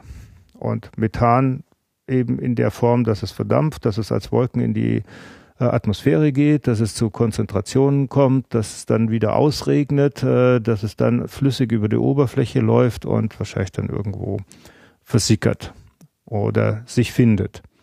Insofern war das natürlich schon eine ganz gewaltige Sensation, die man da rausgekriegt hat. Die paar spektralen Messungen, die man gemacht hat, gesehen, dass man nicht so eindeutig Eis auf der Oberfläche nachweisen kann, aber das ist jetzt ein bisschen schwierig, weil dieses Methan ist natürlich, ja, wenn das dann in der Atmosphäre ausflockt, dann gibt es so einen richtig dreckigen organischen Brei, der dann runterregnet und der alles zudeckt. Jetzt mit den Instrumenten, die man hat, auch aus dem Orbit, äh, kann man natürlich immer nur die direkte Oberfläche messen. Wenn Sie also einen Eisbrocken haben und da liegt so ein bisschen ja, ich will nicht teeartige, aber so ein bisschen dunkles, dreckiges Zeug drüber, dann messen sie natürlich ununterbrochen das Methan oder, oder noch höhere Kohlenwasserstoffe, aber sie sehen das drunter liegende Eis nicht. Mhm. Und das ist eigentlich der Zustand, den wir bis heute haben. Was dann danach passiert ist, äh, sind ein paar Dinge, die äußerst interessant waren. Cassini hat ein Radargerät an Bord, das durch die Atmosphäre schauen kann. Dieses Radargerät hatte immer wieder Stellen gefunden, wo kaum ein Radarsignal zurückkam. Und normalerweise reflektieren Flüssigkeiten kein Radarsignal. Das ist aber auch wieder schwer zu sagen, weil es eben zweideutig ist. können auch andere Dinge eintreten. Es kann einfach eine relativ glatte oder ebene Fläche sein, die reflektiert auch kein Radarsignal. Mhm. Dann hat man ein bisschen lang gebraucht, um rauszukriegen, was diese Flächen waren. Interessanterweise waren in der Nordhalbkugel bedeutend mehr dieser dunklen Radarflächen als in der Südhalbkugel. Äh, das ganze Saturnsystem ist geneigt äh, gegenüber die Ekliptik, also so wie die Erde auch. Damit ist Titan auch geneigt. Damit gibt es im Saturnsystem Jahreszeiten. Mhm. Und auf Titan auch. Und die Jahreszeiten momentan sind so, dass im Winter, äh, dass in der Nordhemisphäre Winter ist und in der Südhemisphäre Sommer ist. Okay, jetzt ist es aber so, dass die äh, Jahreszeiten natürlich keine Jahreszeiten sind im Sinne von unserem Jahr, sondern von der Umlaufzeit. Und 30 Jahre braucht Saturn, bis er einmal um die Sonne ist. Das heißt also, eine Jahreszeit dort dauert 15 Jahre. Mhm. Wir sind jetzt gerade mal 10 Jahre dort. Das heißt also, wir sind immer in derselben Jahreszeit. Immer noch Winter im Norden und Sommer mhm. im Süden. Man hat äh, die Mission, Cassini-Mission hauptsächlich deshalb verlängert, weil man äh, von einer Jahreszeit in die andere gehen will. Ah, verstehe. Und da sind wir jetzt. Und das ist jetzt genau der Umbruch, der passiert. Also wir gehen jetzt sozusagen vom nördlichen Winter in den nördlichen Frühling. Was man aber festgestellt hat bei einer dieser wenigen dunklen Flächen äh, ähm, äh, in der Südpolregion, die auch den Namen Ontario Lacus bekommen hat, also Ontario-See, weil er genauso aussieht wie der amerikanische Ontario-See. Ontario den hat man inzwischen sehr gut vermessen, einmal mit Radar und zum anderen spektral. Und siehe da, man konnte nachweisen über die spektralen Daten, dass dort Restflüssigkeit drin ist. Also, man kann Methan nicht direkt als Restflüssigkeit nachweisen, weil Methan ist überall, das ist in der Atmosphäre und Sie können das nicht so richtig auseinanderhalten. Man hat aber durchaus äh, beweisen können, dass Ethan drin ist heißt also die nächsthöhere Stufe äh, von Kohlenwasserstoffen, also CH4, dann C2H. H2 und man hat inzwischen auch äh, nachgewiesen, dass im Grunde genommen die ganze Palette da ist. Also alles, was wir so von ja, unseren Kohlenwasserstoffen kennen. Wir können Kohlenwasserstoffe aus der Erde in erster Linie von Erdöl und wir haben im Grunde genommen bis, bis Benzol und bis noch höher alle Kohlenwasserstoffe auch auf Titan vorhanden. Das war der erste Hinweis, war noch eigentlich ein, ein Hinweis äh, in der Spektralsignatur, dass dieses äh, Ethan flüssig sein muss. Und dann ist es immer ein bisschen besser geworden, das Wetter. Heißt, äh, wenn im Norden Winter ist, sind dort auch die Wolken. Also man kann da zwar mit Radar durchschauen, aber nicht mit den optischen Instrumenten. Aber die optischen Instrumente können natürlich die spektrale Zusammensetzung messen. Und dann ist es äh, gelungen, man hat es auch geplant, äh, wie die Wolkenschichten oder das Wetter besser geworden ist äh, im Norden, mal den Versuch zu unternehmen, ob man Spiegelreflexion sehen kann. Das ist das, was wir, was wir bei uns haben, wenn die Sonne zum Beispiel äh, aufs Meer scheint und sie stehen, sie betrachten das Meer mit genau dem gleichen Winkel, mit dem die Sonne drauf scheint. Dann sehen sie, spiegelt sich die Sonne im Meer oder in einem See oder in dem Fluss oder was sie auch immer haben. Sieht man oft, wenn man im Flugzeug sitzt. Manchmal, wenn schöne Tage sind im Winter, können sie es auch auf der Straße sehen, wenn die nass ist. Und sie fahren hin und die Sonne steht relativ tief und sie, also so tief wie sie in ihrem Auto sitzen, dann kriegen sie auch Spiegelreflexion und dann sind sie geblendet. Mhm. Okay, das Spielchen hat man gemacht. Also man fliegt mit dem Raumschiff so über den Nordpol, äh, dass man einen Zeitpunkt erwischt, wo die Sonne so steht, dass der Einfallswinkel und Ausfallswinkel gleich sind. Und das hat man gemacht vor zwei Jahren. Und halt siehe da, man hat eine Spiegelreflexion entdeckt. Das kann man natürlich jetzt nicht im Sichtbaren tun, weil da die Atmosphäre dicht ist, aber man kann es im Infraroten tun, weil im Infraroten ist sie Also man hat jetzt genau auf diesen Ontario Nicht Ontario, gezielt. sondern im Norden. Krakenmare heißt es. Das mhm. ist ein viel größeres und hat damit nachgewiesen, dass dass dieses Ding Radar schwarz ist, aber auch mit Flüssigkeit gefüllt ist. Inzwischen wissen wir, dass es nicht nur äh, diese eine Stelle, wo wir die Spiegelreflexion gemessen haben, gibt, sondern dass es sehr, sehr viele größere zusammenhängende Seen und Meere gibt, die mit äh, Methan gefüllt sind in der Nordhalbkugel. Und jetzt ist es wahrscheinlich so, das ist die Annahme und das soll bis 2017 auch nochmal überprüft werden. Jetzt ist es so, dass natürlich auf der Südhalbkugel ist es Sommer und ist das Wetter gut, ist nicht sehr viel Methan in der Atmosphäre. Die Seen dort sind ausgetrocknet bis auf ein paar Pfützen. Und in der Nordhalbkugel gibt es ganz viele. Dort regnet es ununterbrochen, nämlich Methan. Und äh, da sind die Seen noch gefüllt und jetzt ist natürlich die spannende Frage, was passiert, wenn sich das Wetter ändert. Das heißt also, wenn die Methanwolken auf die Südhalbkugel gehen, dann fängt natürlich die Nordhalbkugel an auszutrocknen und es müsste in der Südhalbkugel regnen. Methan. Mhm. Und das ist eine sehr gute, spannende Frage. Die zweite Frage, die damit zusammenhängt, ist, wir sehen keine dieser Seen in der Äquatorgegend, aber wir sehen riesige Dünenfelder in der Äquatorgegend. Also so ähnlich wie bei uns, ja, dass die Sahara äh, dort ist. Und das muss auch irgendwo herkommen, dieses Dünenmaterial. Das sind natürlich jetzt keine Quarzkörner, sondern das sind wahrscheinlich organische Verbindungen, Eiskörnchen. Aber bei der Erde ist es so, dass äh, der Sand auf der Erde entsteht durch Zerkleinerung, mechanische Zerkleinerung äh, bei der immer Wasser beteiligt ist, entweder in Flüssen oder an Küsten mit dem Meer. Und die Dünen, die auf der Erde entstehen, sind nichts anderes als dieses zerkleinerte Material, äh, das im Strandbereich von Meeren entsteht. Meer sind, sehen Sie, da ist überall Sand und das ist nichts anderes als die Wellen, die ununterbrochen das Gestein so klein hauen, dass zum Schluss nur noch die ganz harten kleinen Quarzkörnchen da übrig bleiben. Und die ganze Sahara besteht aus dem, heißt im Klartext, da wo heute die Sahara ist, muss mal ganz viel mehr gewesen sein früher. Mhm. Okay, jetzt ist die spannende Frage natürlich, was ist da auf dem Titan passiert? Denn es geht so ein richtiger äh, Gürtel von Dünen einmal um den Äquator. Mhm. Also dieses Material muss zerkleinert worden sein, auch wieder durch so einen Prozess. Wir haben aber kein Wasser dort, das das tun kann, also kann es nur das flüssige äh, Methan getan haben. Wir haben sicherlich auch kein äh, Gestein dort, sondern wir haben wahrscheinlich eine Eisoberfläche. Also ist es wahrscheinlich Eis in erster Näherung, das dort zerkleinert wurde. Möglicherweise sind es auch feste Partikel, die mit dem äh, Methan aus der Atmosphäre ausregnen, also also Dünen aus also Eiskristallen. So Dünen aus. Eiskristallen und auch aus gefrorenen anderen. Wie Frank Sohl schon gesagt hat, wir sind da draußen so kalt, dass nicht nur Eis gefriert, sondern ja. auch andere Gase gefrieren. Absurd. Aber es ist interessant zu sehen, dass man wirklich so eine, eine totale Analogie hat ja. zur Erde, obwohl es eigentlich komplett anders ist.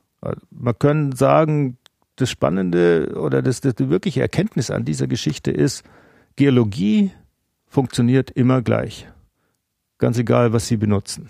Ja, ob Sie ein Gestein benutzen und Wasser benutzen oder ob Sie Eis benutzen und äh, Methan, flüssiges Methan benutzen, es kommt immer das Gleiche raus. Sie kriegen Dünen, äh, Sie kriegen Flusssysteme, Meere. Sie verändern, Sie kriegen Meere, Sie kriegen Küsten. Wetter. Und das ist natürlich schon, das ist schon eine spannende Geschichte. Und wahrscheinlich, wenn man noch weiter rausgeht und wenn wir irgendwann bei Pluto äh, anfangen zu gucken, dann finden wir dort Gase, die bei 40 Grad Kelvin äh, genau das gleiche tun wie Methan bei 90 Kelvin. Was ist denn so für den Planetenphysiker äh, aus der Huygens-Mission rausgekommen? Sehr interessant. Ähm, an der Huygens-Mission sind auch die Informationen, die man bezüglich der, der chemischen Zusammensetzung erhalten hat. Beispielsweise ähm, konnten, war es möglich, eben die Isotopensignatur jetzt von speziell von Kohlenwasserstoffverbindungen ähm, besser ähm, einzugrenzen. Und ähm, um insbesondere Kohlenstoff und auch Stickstoff, also wir hatten ja schon erwähnt, die ähm, Titanatmosphäre besteht zum überwiegenden Teil aus Stickstoff mit etwa fünf Prozent Beimengung an Methan.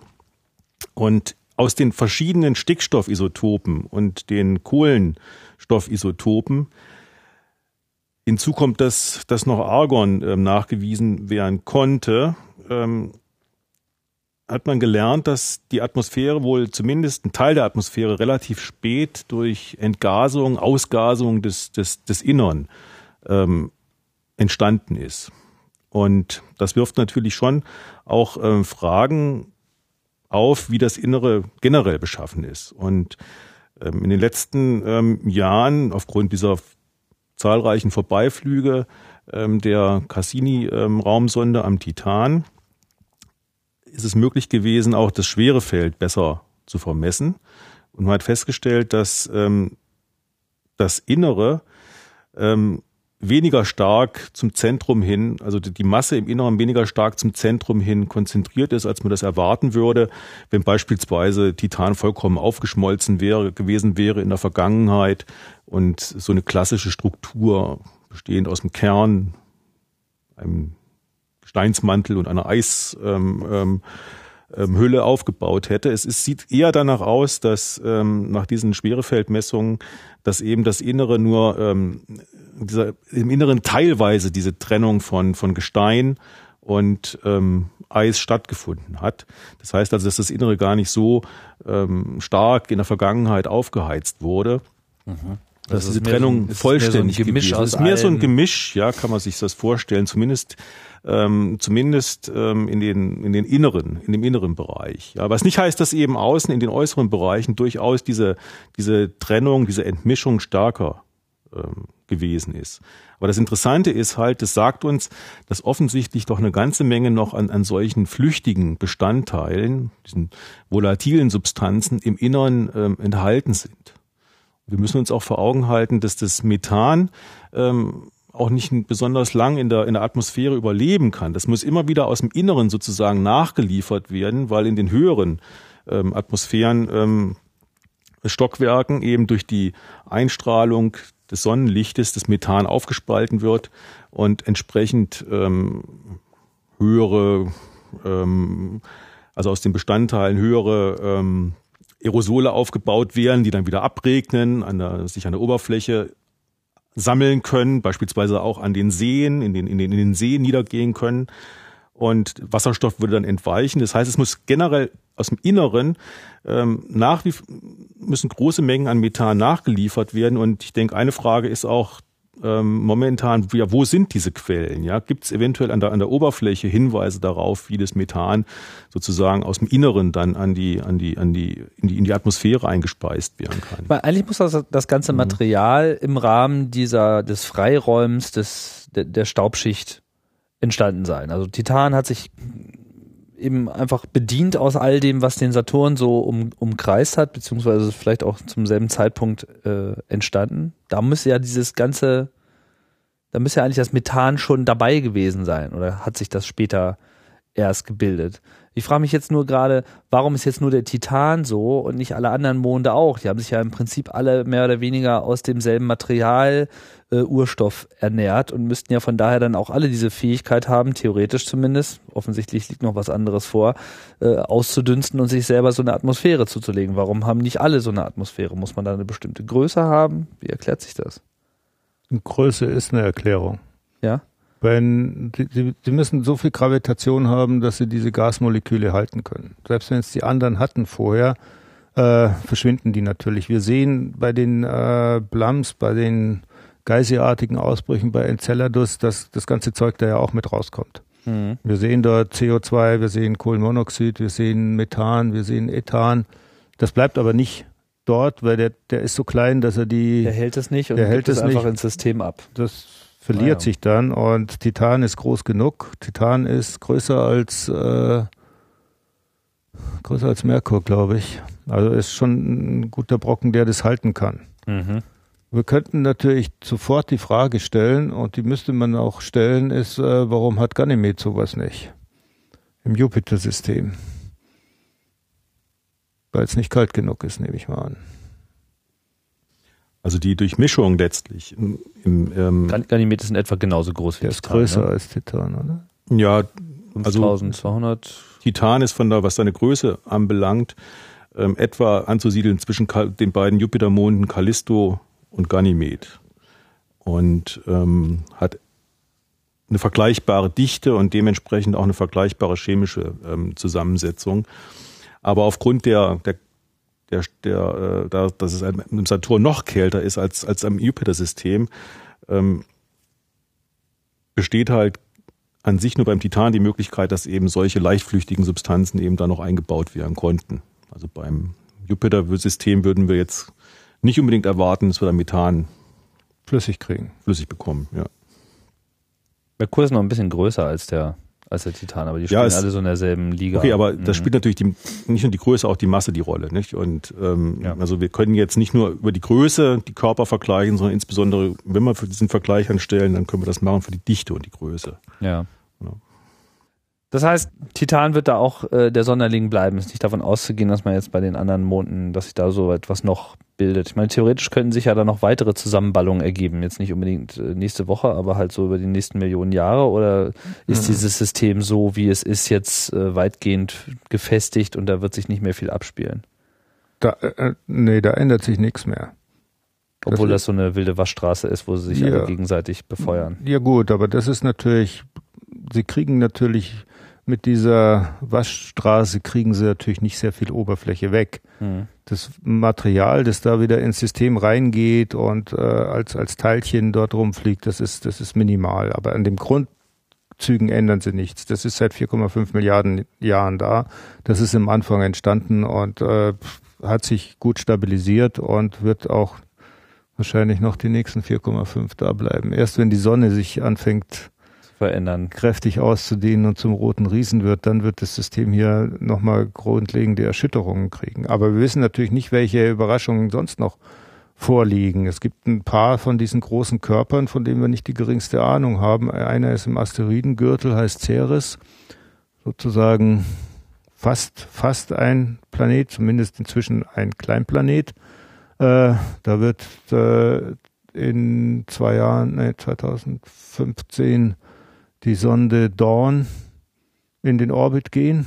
Mhm. Das ist auch ein Eiskörper, äh, der nochmal spannend wird, der sicherlich in diese Kategorie reingehört, obwohl er nicht ein Mond ist, aber eben ein großer Asteroid, äh, der möglicherweise ähnliche Zusammensetzung, ähnliche Verhältnisse hat und möglicherweise auch diesen, diesen Prozess eines Ozeans und äh, Freisetzen von Material auf die Oberfläche und dann Charon äh, ist äh, ein großer Mond von Pluto, ja, der auch wahrscheinlich für Überraschungen gut ist, äh, wenn äh, Pluto Express heißt die, glaube ich, die Sonne da draußen ankommt. Also es gibt noch einiges, äh, was ungeklärt ist im Sonnensystem, aber grundsätzlich verändern werden sich die Dinge erst, wenn, wenn sie wieder einen ganz großen Prozess anstreiben. Und der ganz große Prozess oder der ganz große Treiber in dem System, in dem wir sind, ist die Sonne. Solange die stabil ist, passiert nicht viel. Aber wenn die sich anfängt zu verändern, wird natürlich auch der Rest der Planeten sich wieder, ja, wahrscheinlich äh, mit der Sonne aus dem System verabschieden. Ne? Hm. Vorhin äh, klang mehrfach an, so Cassini ist ja noch unterwegs und es wird permanent werden neue Ziele gesucht und Cassini wird immer wieder auf neue äh, Dinge hingesteuert und man äh, nimmt hier mal Schwung und da mal Schwung. Ähm, wer äh, ist denn da jetzt so die, die treibende Kraft? Also die Cassini wird ja von der NASA äh, betrieben, aber es klang ja schon an, sind dieses Mal extrem viele Wissenschaftler angeschlossen. Da gehört das DLR dann auch dazu. Das heißt, kommen dann auch von hier äh, entsprechende Anfragen oder ist man da mit anderen Wissenschaftlern zusammen im Boot, um jetzt auch so ein, bestimmte Fragen sich beantworten zu lassen? Also man ist mit anderen Wissenschaftlern im Boot. Man muss sich so eine Mission so vorstellen, dass im Grunde genommen ein Raumschiff ist sozusagen das Taxi für die Wissenschaftler und äh, die, die Wissenschaftler sitzen jetzt nicht selber auf diesem, diesem Taxi, sondern sie sitzen mit Instrumenten da drauf. Mhm. Und diese Instrumente messen. Also gibt es eine Kamera, gibt Spektrometer, Radar, was wir alles schon erzählt haben. Da gibt's äh, Instrumente, die vermessen das Plasma, da gibt's Instrumente, die vermessen das Magnetfeld, da äh, wird die Gravitation vermessen. Und jetzt ist es natürlich klar, gibt natürlich eine Gruppe von Wissenschaftlern, die interessiert sich hauptsächlich für Titan, hauptsächlich für Eismonde. Dann gibt's wieder welche, die interessieren sich für die Ringe oder für die Atmosphäre von äh, Saturn. Und das wird ausgestritten. So kann man das äh, eigentlich knapp und bündig sagen. Wer das beste wissenschaftliche Argument für seine Wissenschaft hat, der kriegt auch den Zuschlag für den, Zuschlag für den nächsten nahen Vorbeiflug. Das heißt also, Sie müssen ununterbrochen begründen, warum das, was Sie tun als Wissenschaftler in dem Gebiet, was Sie machen wollen, besser ist als das der anderen. Und da steht natürlich ganz klar Magnetosphäre, Saturnatmosphäre, Ringe, Titan, äh, Eismonde, das steht natürlich im Widerstreit. Wir hätten vielleicht ein oder zwei Enceladus-Vorbeiflüge gekriegt, äh, wenn wir nicht die Geysire entdeckt hätten. Durch die Entdeckung der Geysire war natürlich ein perfektes wissenschaftliches Argument vorhanden, das da gesagt hat, ja klar, äh, dort passiert was. Und dann hat man versucht, so viel nahe Vorbeiflüge und besonders durch diese Geysirwolke durch äh, zu unternehmen, wie überhaupt im, im System machbar waren. Mhm. Okay, das hat sozusagen andere wissenschaftliche Fragestellungen dann einfach getoppt. Mhm. Und so ist es in dieser äh, Community oder unter diesen Wissenschaftlern, da wird halt diskutiert und sicherlich gibt es hinterher dann einen, der Missionsprojektleiter, der dann die Entscheidung trifft und sagt, gut, das ist das Wichtigste und das wird jetzt als nächstes gemacht, wenn es denn machbar ist. Aber das ist bei allen Missionen so. Man hat also wie schnell muss man sich diesen Prozess jetzt vorstellen? Ich meine, Cassini spuckt ja Unmengen an Daten aus, wir haben es eben schon gehört, da können noch Generationen sich im Prinzip von äh, ernähren. Das heißt ja, äh, wenn man dazu in der Lage ist und äh, sagen wir mal, auch das richtige Glück hat, mhm. müsste man ja aus diesen Daten auch sehr schnell Erkenntnisse äh, herausgewinnen können. Wie schnell muss man sich diesen Erkenntnisgewinn vorstellen? Also wie sehr unterscheidet sich das äh, Wissen über das Saturnsystem, was man jetzt hat, von vor fünf Jahren? Und äh, ist das so, dass man wirklich so wie jetzt hier in der Computerindustrie jedes Jahr ist schon wieder alles anders? Oder ist das eher ein äh, äh gemächlicher, gemächliches Voranschreiten? Solange man noch so eine aktive Sonde hat, müsste sich doch da eine Menge tun können. Es tut sich, aber die Planung ist natürlich, äh, die ist nicht so, dass wir jetzt heute uns überlegen, äh, was wir morgen mit der Sonde beobachten, sondern jede Veränderung, das heißt jedes Einschalten von einem Triebwerk an dieser Sonde wird natürlich erst am Boden getestet. Mhm. Also wenn wir jetzt sagen, wir wollen näher an Enceladus vorbeifliegen, dann ist das ein Prozess, der ein halbes Jahr Planung hat.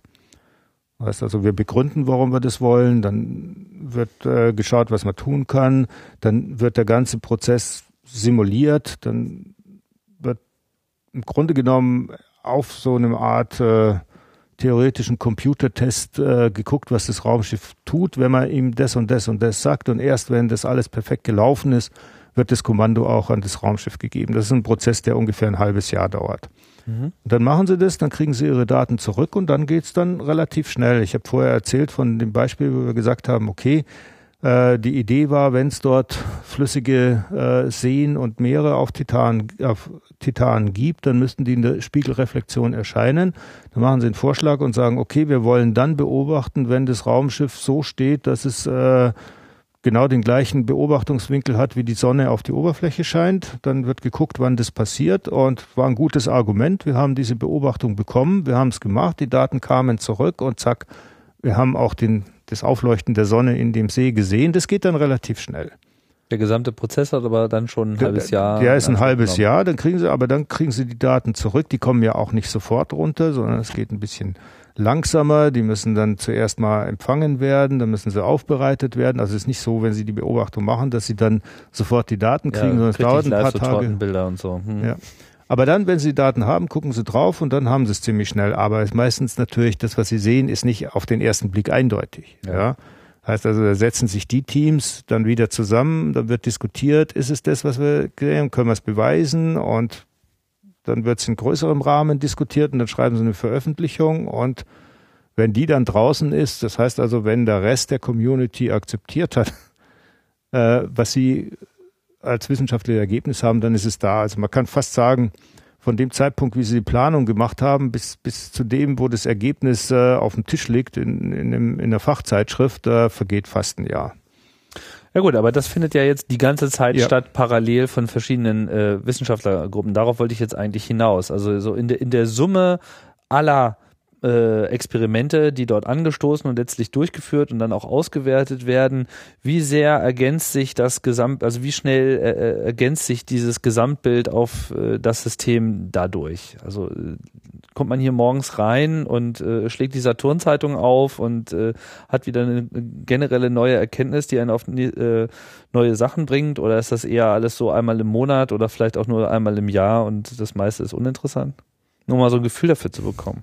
Nicht unbedingt. Sie, Sie haben dann bestimmte Phasen. Sie gucken natürlich, wie viele Veröffentlichungen rauskommen und, und was da passiert, was die anderen Teams tun.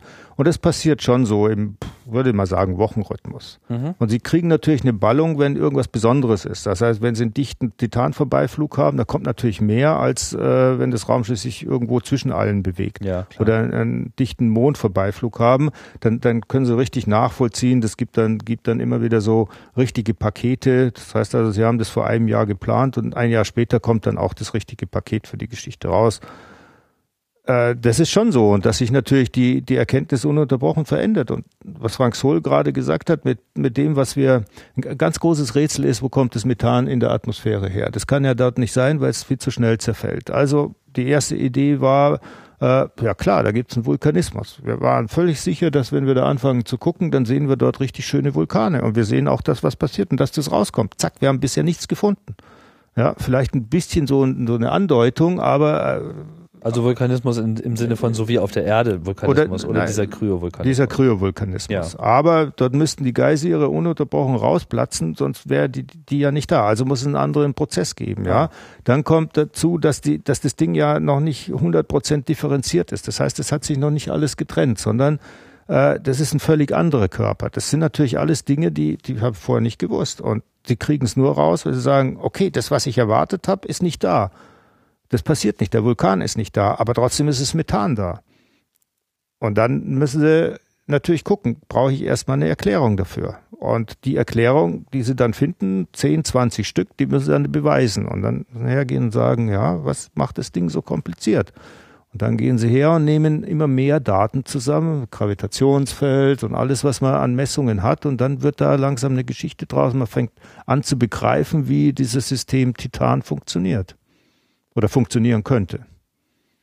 Aber es ist schon so eines der aktiveren Objekte gerade äh, im Sonnensystem, wo einfach der Erkenntniszugewinn stärker ist als, sagen wir mal, jetzt bei, weiß nicht, was jetzt gerade nicht so sehr unter Beobachtung ist, aber so Merkur wird gerade geflogen.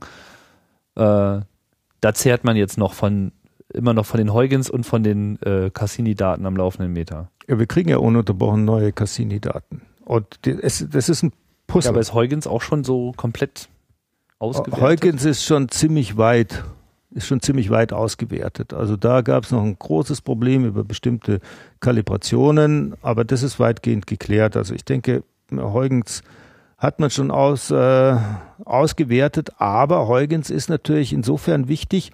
Huygens sitzt auf, auf einem Stück Oberfläche und äh, unser Blick bei Huygens heißt, wir kennen dieses Stück Oberfläche ganz genau, aber wir hatten noch nicht sehr oft die Gelegenheit, es von Cassini aus dem Orbit zu beobachten.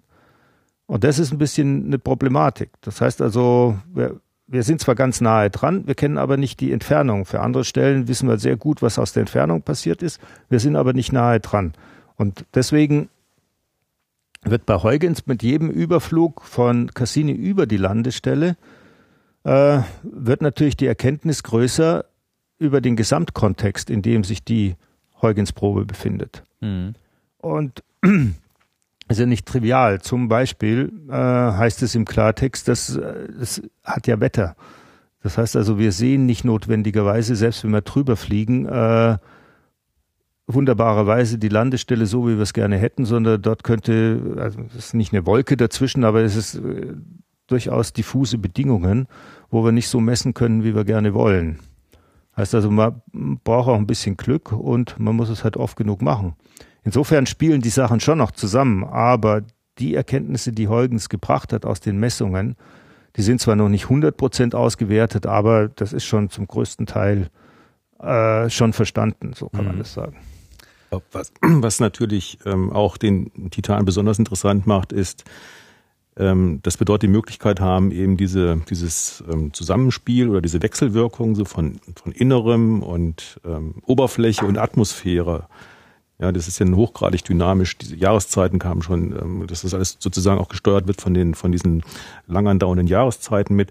Das ist natürlich, das macht das unheimlich spannend. Ja, und dass wir auch jetzt dank Voyager und dank Cassini eben die Möglichkeit haben, fast schon einen, einen kompletten Zyklus sozusagen jetzt abzudecken.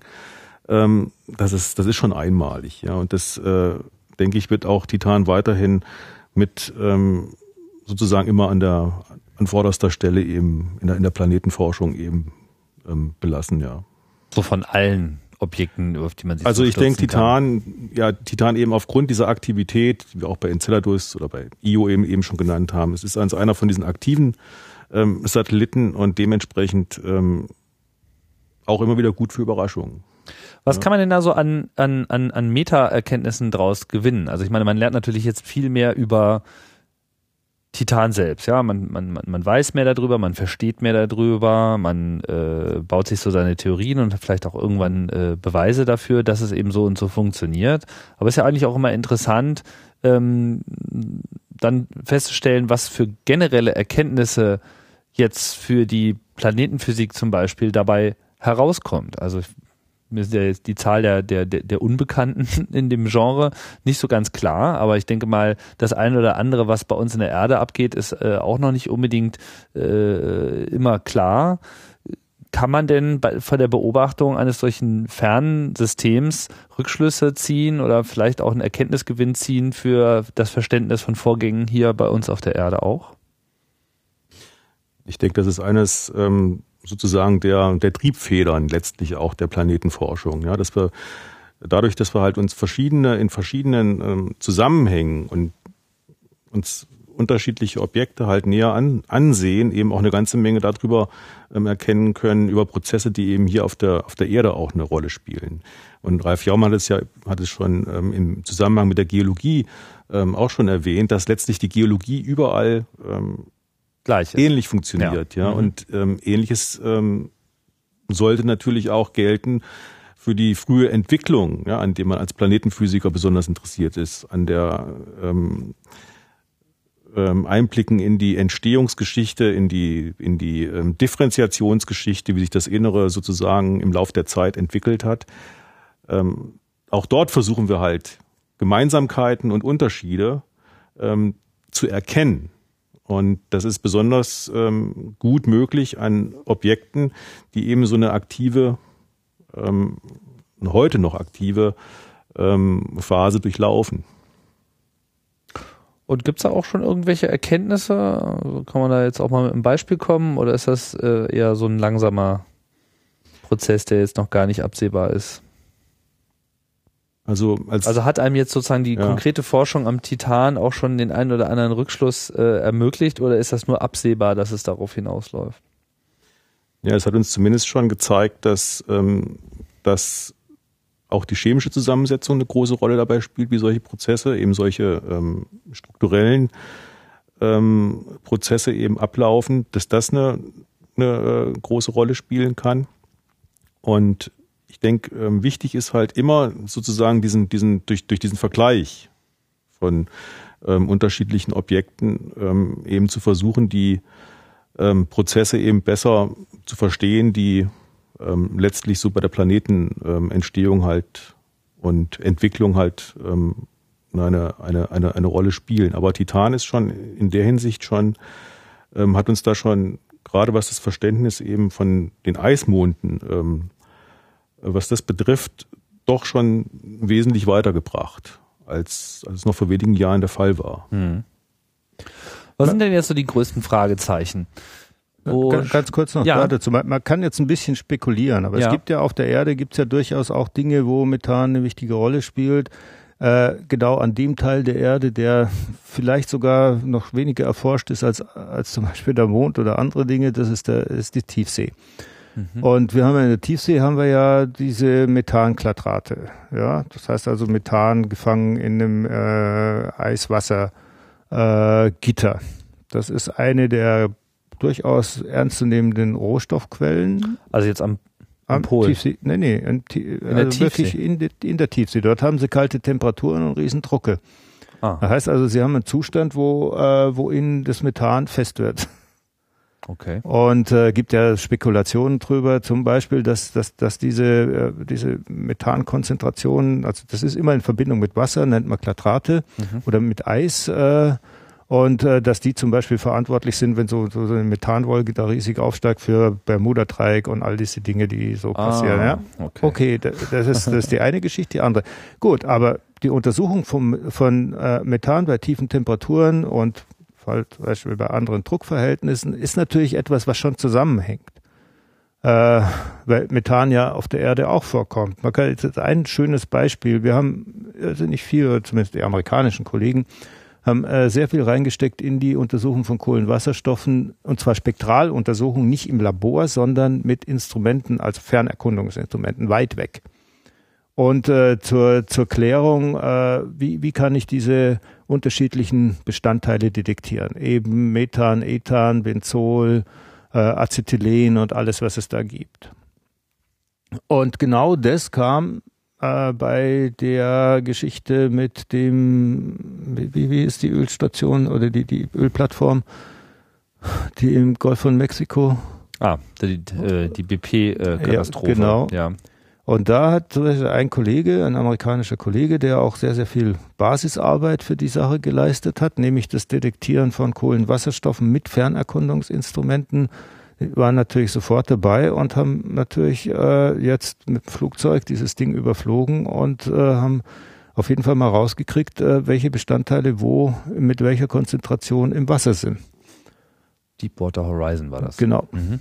Und das heißt, äh, heißt im Klartext, äh, dass solche Sachen natürlich nicht direkt als, äh, als Erkenntnis, aber methodisch immer wieder mit der Erde zusammenhängen. Mhm. Kohlenwasserstoffe hat man natürlich in dem Sinne, dass man sie mit einem äh, Fernerkundungsinstrument im, im Sinne von wirklicher Fernerkundung. Ich bin Kilometer weit davon weg und kann trotzdem feststellen, was es ist. Äh, das hat man natürlich, das hat man auf der Erde nicht gemacht. Das macht man natürlich, äh, weil man Titan erforschen wollte. Mhm. Wenn das nicht passiert wäre, hätten wir auf jeden Fall nicht die spektralen Datenbanken gehabt, um solche Dinge. Und dann zack, plötzlich kann man es auf der Erde auch brauchen. Mhm. Das ist Zufall, aber solche Dinge passieren. Ja. Ja, so ist es bei der Wissenschaft. Man weiß immer vorher nicht so richtig, ja, wo es danach dann zur Anwendung kommen wird. Wenn man es vorher wüsste, dann, wenn man vorher genau wüsste, was man, dann bräuchte man ja, dann würde man genau das tun, was man haben will. Meistens weiß man es aber nicht. Mensch äh, reagiert oder Mensch agiert nach Versuch und Irrtum, mhm. nicht zielgerichtet. Sonst wäre vieles auf unserer Welt anders, wie es ist. Aber was ist denn jetzt so erkennbar der größte äh, Forscherwunsch? Also was zeichnet sich denn ab? Woran, woran äh, knabbert denn jetzt die, die wissenschaftliche äh, Forschergemeinde im Saturn-System? Was sind so denn jetzt so die heißesten Fragestellungen? Wenn jetzt Huygens weitgehend ausgewertet ist, man über dieses und jenes schon Erkenntnisse gesammelt hat, was sind die großen Fragezeichen, die jetzt äh, angegangen werden sollen? Bisschen was haben wir schon äh, erwähnt. Also ein, ein großes Fragezeichen ist Enceladus nach wie vor. Warum Enceladus, warum die anderen nicht? Mhm. Ja, was, was macht diesen grundlegenden Unterschied? Ein anderes Fragezeichen ist nach wie vor die Diskussion der Ring. Wie kommt er zustande? Warum ist er da? Warum äh, ist er so äh, speziell ausgeprägt? Warum hat äh, Warum ist er nicht so mhm. freigeräumt wie der Ring der Sonne sozusagen? Ja, oder Warum wie der von Jupiter bestimmt? oder wie der von Uranus mhm. oder wie der von Neptun. Das ja. heißt also, was macht dieses spezielle Ringsystem aus? Das die anderen haben auch, aber nicht diese ausgeprägten Formen. Und, und wie ist er entstanden? Warum, warum ist er noch da? Warum ist er so stabil? Äh, ist es ein Langzeitphänomen? Ist es ein Kurzzeitphänomen? Ist er ganz alt? Ist er ganz jung? Das sind alles äh, beliebig viele Diskussionen. Ein ganz großes Problem, das wir bisher noch nicht so richtig angesprochen haben, ist dieses dunkle Zeug, das in, in, im Saturnsystem rumfliegt. Wir haben dunkle Oberflächen auf Hyperion, natürlich auf Iapetus, äh, natürlich äh, auf äh, Phoebe. Was ist das für ein Material?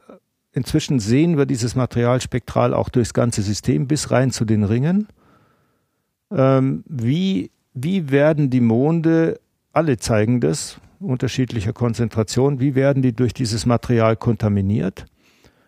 Wie kommt dieses Material überhaupt in das System rein? Sind da mal zwei dunkle Körper kollidiert und seither driften die Überbleibsel Kriegt dadurch? man das durch diese Spektralanalyse äh, nicht aufgeschlüsselt normalerweise? Nee, nicht so richtig. Sagt man doch dann immer gleich, was darum liegt. Ja, aber da ist einfach nur was dunkel und man weiß nicht warum.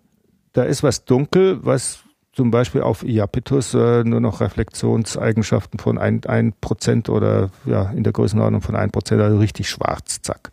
Es verschluckt das Licht ja. förmlich. Und zwar eine ganze Hemisphäre ist so. Mhm. Okay, jetzt äh, gibt es darüber eine ganze Reihe von Spekulationen, gibt auch spektrale Messungen, gibt es auch noch äh, Diskussionen darüber. Früher hat man immer gedacht, äh, das sind schon so organische Verbindungen, man nennt es Tolline. Das heißt also, wenn Sie organisches Material unter äh, Elektrizität und Magnetfeld und alles setzen, dann können Sie zumindest mal auf der Erde so ein schlapprig, dunkles schleimiges Zeug erzeigen. Also ein Kunstname da dafür ist Tolline. Äh, oder ist es doch was anderes? Das, was sich jetzt abzeichnet, ist, dass man, äh, dass das Dunkle möglicherweise durch äh, einen, einen ganz, ganz feinen Anteil an Eisen kommt. Dass es nichts anderes ist als äh, normale Wassereispartikel, die aber durch durch mit Eisenspäne durchsetzt ja, Nanofaseisen nennt man ja. das, also durch versetzt werden. Aber wo kommt das wieder her? Das ist eine große Frage. Es ist im ganzen Saturnsystem verteilt und zwar mit einer Konzentration von außen nach innen abnehmend. Ja, das heißt auf Iapetus am stärksten. Ja, dann der nächste ist äh, Hyperion. Da ist es auch noch in, in großen Mengen vorhanden. Man findet es auf Titan. Wenn man weiter nach innen geht, man findet es auf allen Monden, aber es wird auch auf den Ringen findet man es noch, aber die Konzentration nimmt ab. Mhm. Das heißt also, was ist das Rätsel von diesem dunklen Material? Früher hat man bei Iapetus gedacht, ja, möglicherweise kommt es von innen und hat so einen vulkanischen Ursprung, aber das glaubt man nicht mehr, sondern es sieht schon so aus, als wäre das ganze System von außen kontaminiert worden. Ist da irgendwann mal in der äußeren äh, Peripherie von Saturn eine große Katastrophe passiert? Sind, was weiß denn ich, zwei große dunkle Massen zusammengestoßen und dieses Zeug diffundiert jetzt immer noch? durch das System oder ist es ein Prozess, der im ganzen Sonnensystem vorhanden ist, aber sich ausgerechnet bei Saturn konzentriert, denn wir finden ähnliche spektrale Signaturen auch bei Jupiter. Es ist also etwas, was äh, sowieso in die dunkle Materie im Sonnensystem, ja. die da vorhanden ist. Das sind, das sind große Fragen. Vielleicht ist das jetzt alles schon so alt, dass es langsam Patina kriegt. So. Ja. Kleiner Tarnmantel wird da übergeschmissen. Die wollen sich nicht erkunden lassen. Das ist Aha. Also Große das Frage ist sozusagen, ist ja. also ein richtiges Rätsel ja, quasi. Also komplett. Man, man, hat da keine guten Antworten, nur ja. Theorien und die gilt es jetzt äh, entsprechend zu beweisen. Ja, man hat auf jeden Fall schon mal jetzt ein bisschen äh, Informationen über die Zusammensetzung dieser Geschichte, aber nicht die, nicht mal eine, nicht mal eine vernünftige Theorie, äh, wo es herkommt. Das heißt, was der Ursprung von diesem Material ist. Bei Japetus kommt auch noch hinzu, dass ähm, so stark abgeplattet ist, ähm, als wäre die Figur eingefroren worden bei einer Rotationsdauer von, ich glaube, 16 Stunden mhm. etwa. Ja, das ist auch ein ganz ein großes Rätsel, so weit draußen, in so einer großen Entfernung vom ähm, Saturn, wo Umlauf mehrere 70, über 70 Tage dauert. Ähm, wie kommt es dann, dass sozusagen die ähm, Figur eher darauf hindeutet, dass es ein sehr rascher Rotator war in der Vergangenheit. Ja, das ist auch ein, ein gewisses Indiz möglicherweise dafür, dass sich da tatsächlich Prozesse eben abgespielt haben, die mehr oder weniger und, und katastrophal einzustufen sind. Er hat, ja. er hat einen richtigen Wulst um den Äquator rum. Das heißt also, dort ist eine richtige, um den ganzen Äquator rum, eine Gebirgsgegend, die als schon signifikant ist, ein paar Kilometer Höhe hat gegenüber dem Rest der Umgebung. Mhm. Auch, auch nicht ganz klar, wie, wo das Ding aber wahrscheinlich mit, mit dem Prozess des, der schnellen Rotation des Einfrierens äh, beim Entstehen zusammenhängt. Aber Gott, das Ding ist einzigartig. Wir haben keinen so einen Körper bisher äh, gesehen im Sonnensystem, der so einen Wulst um den Äquator rum hat. Also was ist ihm da passiert? Also es gibt eine ganze Menge von Fragen. Na, höchstens bei den winzig kleinen Moonlets in den, in den Ringen. Da gibt es auch so einige, die auch wie ein UFO aussehen, die auch so ein. Mhm. In den Saturnringen gibt es Dinge, Saturn, die aussehen wie ein UFO? Ja, die, zumindest ja UFOs. Die getarnte. Mit schwarzer Saturnpatina. Ja, die zumindest einen, ähm, einen sehr äh, auffälligen Äquatorwulst zeigen. Ja. Der noch auffälliger sozusagen als beim ähm, Japetus ist. Und da ist die Vermutung die, dass das eben durch Aggression von Ringpartikeln ne, gekommen ist, dieser, dieser, dieser zusätzliche Wulst. Das heißt, dass auch noch diese Kleinstobjekte sich auch nochmal so ihre, ihre Privatringe zulegen und die dann irgendwie einsammeln. Klar, was wiederum heißen würde, dass die Physik auf allen Skalen funktioniert. Ja, der Herr der Ringe hätte da auf jeden Fall da oben äh, seine helle Freude.